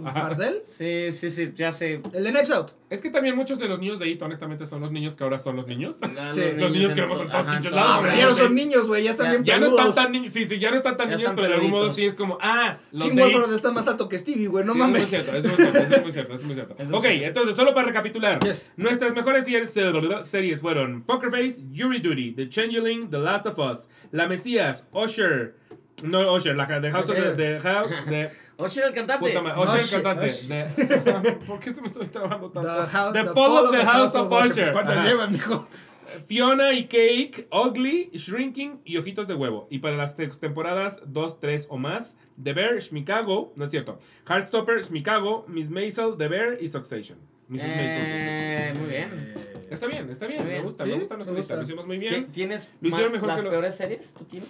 Es Ah, que es que no tú vi tantas, peor serie, sí, este, sí. pero para mí, de las que sí vi, para mí la peor sería Secret Invasion. Sí. Secret no la- Secret Invasion lo peor es que en algún momento iba a haber un pequeño, yo la vi toda, iba a haber Wow. un pequeño drama con Daniel porque yo la vi sin Daniel, normalmente las de Marvel las vemos juntos, y me dijo como, ¿por qué viste esta sin mí? Y yo, no, va, no, no vale la pena el drama, no, Ajá, no. no, No no poner lo vale, esto. Me no dio lo un chingo de risa porque en su momento cuando salieron todos los trailers y que va a ser algo más serio, un chingo de gente sabe que, uy, va a ser el Andor de Marvel y la chingada y no mames, pinche No, serie no, no, no, espantosa. Culera, está tan culera. Culera. De Wow. que todavía hicieron un evento Disney para el screening del primer capítulo Sí, y sí, todavía con el primer capítulo dije, ok, tuvo sus temas en cuestión de ritmo y lo que sea, pero... Pero vamos a darle ajá, oportunidad. El, el- el- el final así de cómo termina, dije, ah, ok, está interesante, vamos a ver qué pedo. No mames, en picada resto de Luego me matan al único personaje que me llamaba la atención, olvidé Sí, por completo el nombre del actor que es brillante. Ben Mendelssohn. Be- eh, gracias. Eh, y es como, ¿de verdad lo vas a matar a él? Es lo único interesante de la pinche serie, no Sí, mames.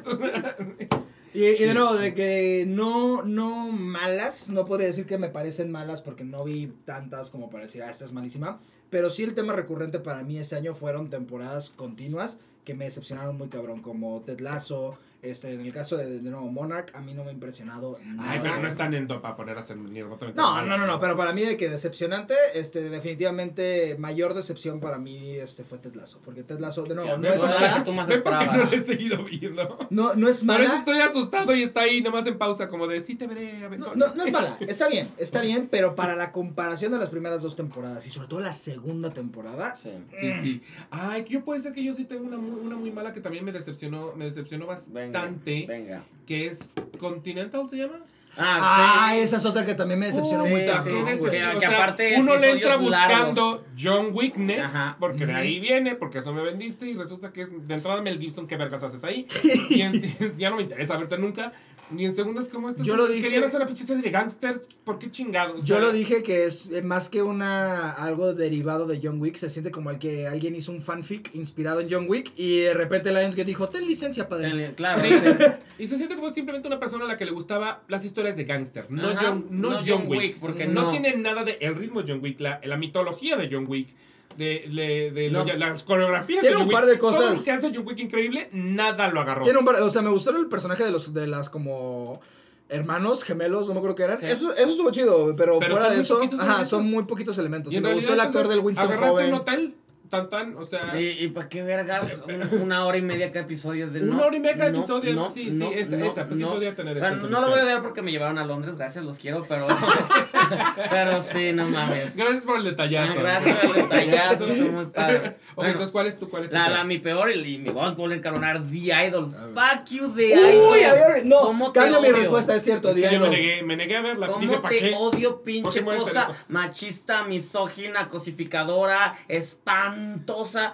Yo, ya- yo no puedo ya escuchar música de The Weeknd. Odio Yo era muy fan de- yo- Odio The Weeknd. The, The Able para mí es. eh, su música es top. Yo lo voy siguiendo desde House of Balloons. Sí. Pero puta, sí me sí probó mi lealtad bien cabrón con The Idol, Es que hermano, ¿para qué te mandas para allá? Tú estás ahí en tu carril, estás, Estás estás, bien. estás jugando Y- de otra y cosa. no, y- Hasta se me había olvidado por completo la existencia Sí, de The. Idol, güey. Y era su Y fue- lucimiento y hizo su berrinche porque la serie se había grabado y es de no, no, no me están dando en el peso, entonces vamos a regrabarla, pero ahora más con, a mí. Y luego, y luego el final es la, el puta víctima. Es de que después de que todo esto, porque supone que Las la están- mujeres también son culeras. Ajá, las- lo están controlando, o él está controlando a Jocelyn. Al final, no, Jocelyn lo está controlando y todos lo están usando y el güey está triste de chinga tu puta madre, tú no eres la víctima. Me había olvidado por completo de Idol, pero sí, toca- Secret Invasion es la número 2 para mí, The Idol, completamente Sí, de acuerdo, sí. Y yo creo que el, el- el internet está de acuerdo contigo Sí, porque, oh, qué cabrón, odiada la fue. odiadísima. Oh, qué odiada fue. O sea, odiadísima y la presentaron en Cannes y todos de, mmm, ¿qué te digo? Sí, sí, sí, sí, sí, sí. Que hasta se les había olvidado porque habían dicho que eran seis capítulos y, Y- de repente ya está en transición. cinco. Ah, no, son cinco, perdón. Exacto, wow. ¡Ay! Y con eso, y, justamente esos cinco ayudaron para que no pudieran hacer que compitiera en los Emmy, porque había una de con cinco No mames, puedes. No a puedes competir. entrar. No iba a No iba competir, a competir, pero pues eh, es de que, que no te atreves a meterlas de no, no vamos a meterla. Entonces, o sea, eso fue de HBO de córtala para que no podamos y tengamos esto. Zapatera tus zapatos de Weekend. Porque The Weekend sí, sí, en efecto, como músico, perdón, sí, Es- yo también es amo. talentoso, Es talentoso, no- no Pero a mí, me, talentoso. me- a mí me Zapatera da zapatos. porque, o sea, yo la neta, este, Sam Levinson se me, se me hacía interesante.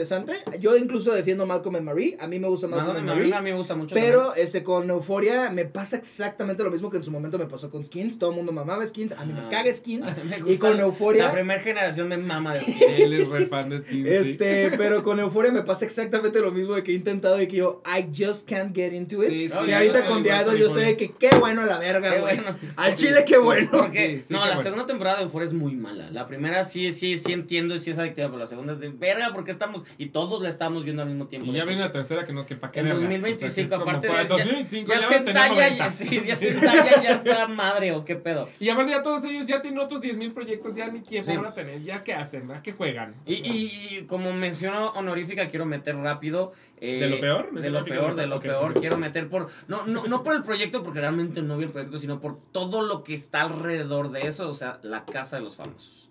La casa de los famosos. Ah, que, o sea, ¿en qué, ¿en qué puto momento aceptamos que Sergio Mayer y Poncho de Nigris estuvieran tan jod y que la gente los viera y la aplaudiera? Es son lo peor, la peor representación de lo que es un mexicano. Ellos y uh, los discípulos populares se colgaron de una, mu- de una mujer a la cual no aceptaban. Que es, que es Wendy, no la aceptaban, pero la veían feo al inicio. Sí. Y en cuanto se dieron cuenta que era poderosa, es como hay que usarla, hay que manipularla. Y hasta intentaron que si sabían que ella iba a ganar, de dividamos el dinero para que todos ganemos, porque llegamos hasta acá de, güey, o sea, un asco y todo lo que generó. Y aparte de ahí, la- a la Wendy me la explotaron, me la siguen explotando. Ya, Y le va a pasar como a Marvel y como a Star Wars. De pronto ella es como, ay, otra vez Wendy. sí, sí, sí. Pero, o sea, la neta de que no, yo, yo no vi la casa de los famosos. Nadie la vio, de aquí nadie la vi, pero sabíamos todo por internet. No, yo, yo estaba en un grupo de WhatsApp que literalmente que era, se volvió la casa de los famosos 24-7 y yo sabía que, güey, qué verga están haciendo, pero yo le reconozco mucho a la casa de los famosos, que es de las pocas cosas que este, ha logrado una aceptación de Sí. una mujer trans. Eh, ese nivel. eso, 100%. eh, eso, eso, Eso no lo sí, va a quitar, sí, eso sí. no se lo va a quitar, que haya ganado una mujer trans en un país como en el que estamos y que esta mujer trans le haya caído bien a gente que no sabía ni siquiera que era una Que mujer estén trans. dando su propia Eh, serie ahora. eh, eh, eso eso lo, lo aplaudo, lo que, Cabrón. lo que no es todo alrededor y cómo- a la maquinaria. que es, exactamente, exacto, y cómo, sí, y sí. de, ya les dieron programa que lo cancelaron, ya les hicieron gira que no está todo, todo esto vamos a usarlo, que viene de un lugar tan anacrónico además, como que siento que vienen, a- es- este programa en general, el concepto, todo, se siente- yo lo siento como, porque es un throwback a los noventas de una manera Sí, Sí, rarísima. sí, sí, sí, sí, que ahorita yo siento ya raro seguir con ese formato que antes pudiera haber sido llamativo y antes pudiera haber sido una cosa que yo dijera, ah, Big Brother, pues. ¿no? Sí, que Pero ahorita es como, ah, ya es mor- moral, Pero, moralmente ajá, es- dudoso Y ver es muy cagado. ¿no? Porque, o sea, en su momento de que siento que las generaciones millennial y Gen Z criticaban mucho eso acerca de ese tipo de reality y cayeron Cayeron, redondito, o sea. Televisa tuvo rating en muchos años, no Sí. había tenido ese No, rating. ya no la- sabía lo que era el La rating, gente estaba viendo, la gente estaba viendo y, y si era comentario durante tres, cuatro, aparte de un chingo ese pinche. Vergo, güey. Y el problema es que por supuesto que lo van a tratar de aplicar y lo vamos a tratar, Y- o sea, y lo- y lo que peor- las secuelas de la Casa de los. Famosos me preocupan. co- como vieron el éxito es como entonces necesitamos meter gente espantosa, gente fea que haga problemas y que diga barbaridades y las van a encontrar. Ay, ¿cómo se van a la, encontrar. esta pinche Excelsa, güey? Hija de su- Ah, sí, ¿cómo se Bárbara. Bárbara Torres. Ah, no me sé el apellido. Excelsa, para Excelsa. siempre vas a ser Excelsa, la verga, Siempre vas a ser excelsa. Pero sí, estoy, estoy de Ay, acuerdo pues contigo. hasta, Sí, hasta- es un proyecto que se sentía hasta- rarísimo. Hasta el apio que pues representa lo feíto de la comunidad, o sea, un vato prepo- prepotente, que se cree mucho, que, que privilegiado, bla, bla, bla, y que si era de, no, güey, tú no estás padre. Conflictivillo, Conflictivillo, ajá. Sí, sí, perrita sí. de soy Miranda, bla, bla. No, eso no está padre, no queremos ese Ya tipo. no queremos Regina, Es- Regina George. no queremos, entre no, gays, no queremos gracias, ya eso. no, ya Wen- fue. Wendy era auténtica, Wendy era auténtica Claro. por eso, y por eso es- estaba, y sí te gustaban sus videos y, y que ella desde que empezó de a mí me tocaron, abusaron, me violaron, o sea, todo de no hay filtro, así de yo vengo como vengo. Y eso fue lo que nos gustó de, de, de ella, pero cómo la está usando Televisa es lo que no me está gustando. No, Sí. no. Ok, eh, tus redes sociales. Tus redes Arroba sociales. Stevie de TV. Y tus proyectos. Ay, sí, sí. No, los, los dijiste la semana pasada. Es que, Ah, es ya que ya los pasó mucho dije, tiempo. ya los dije. Ya pasó mucho tiempo que los. Eh, sí, jue- jueves con Chumel, eh, los jueves con Chumel en el programa El Pulso de la, Repu- de la República, sí lo dije bien. No, la radio de la República. Lo dije fatal. Fatal. Claro, Es que los de la semana pasada se juntaron con los de esta Claro, sí, semana. perdón, ¿Qué Chuy, perdón, Chuy. Este, con In- Ingrid Coronado los mm, miércoles, ya no me acuerdo de dónde estoy, en MBS, eh, en Cuadra 95.7, todos los miércoles en la noche, ese es mío, mío, mío, solo yo hablo ahí, y más cosas están por ahí. Se, viene- se, se vienen cosas padres. Se vienen cosas cosas padres. padres. 2024, Cositas padres. agárrate.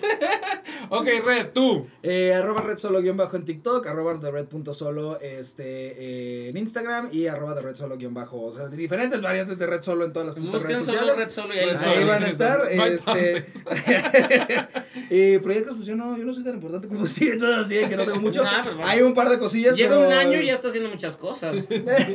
Pero este, sí hay un, un par de proyectos de los cuales no puedo hablar Ya está, todavía. Pero se vienen cosas padres. Se vienen- se vienen vienen cosas cosas padres. Eso es lo importante. Ok. Y a mí me pueden de- encontrar en todos lados como Imuni. Eso sí, latina, B de vaca, guion bajo, M de mamá, WN de Nutella Y. A la que lo encuentran como el guion bajo, Aquelarre Podcast en Instagram, el Aquelarre guion bajo en Twitter y el Aquelarre en Facebook. Eh, no se les olvide suscribirse si llegaron a este bonito capítulo eh, de televisión. De televisión en realidad no es de lo que normalmente hablamos, casi siempre hablamos de teatro. Entonces, si Sí, te gusta el teatro o estás interesado en conocer más de teatro, este es tu momento. Suscríbete, dale a la campanita para que te lleguen nuevas notificaciones. Y si te quieres meter a la canalera para buscar lo que hay, lo que normalmente hay, estos son capítulos especiales, ¿ok? Capítulos especiales de fin de año. Lo que normalmente hay son entrevistas. Entonces, te puedes aventar un chingo de entrevistas aquí en Amy este canal. Sherman de YouTube. Paladino está escribiendo esto. Amy Sherman Paladino andan chinga en mi cabeza. así.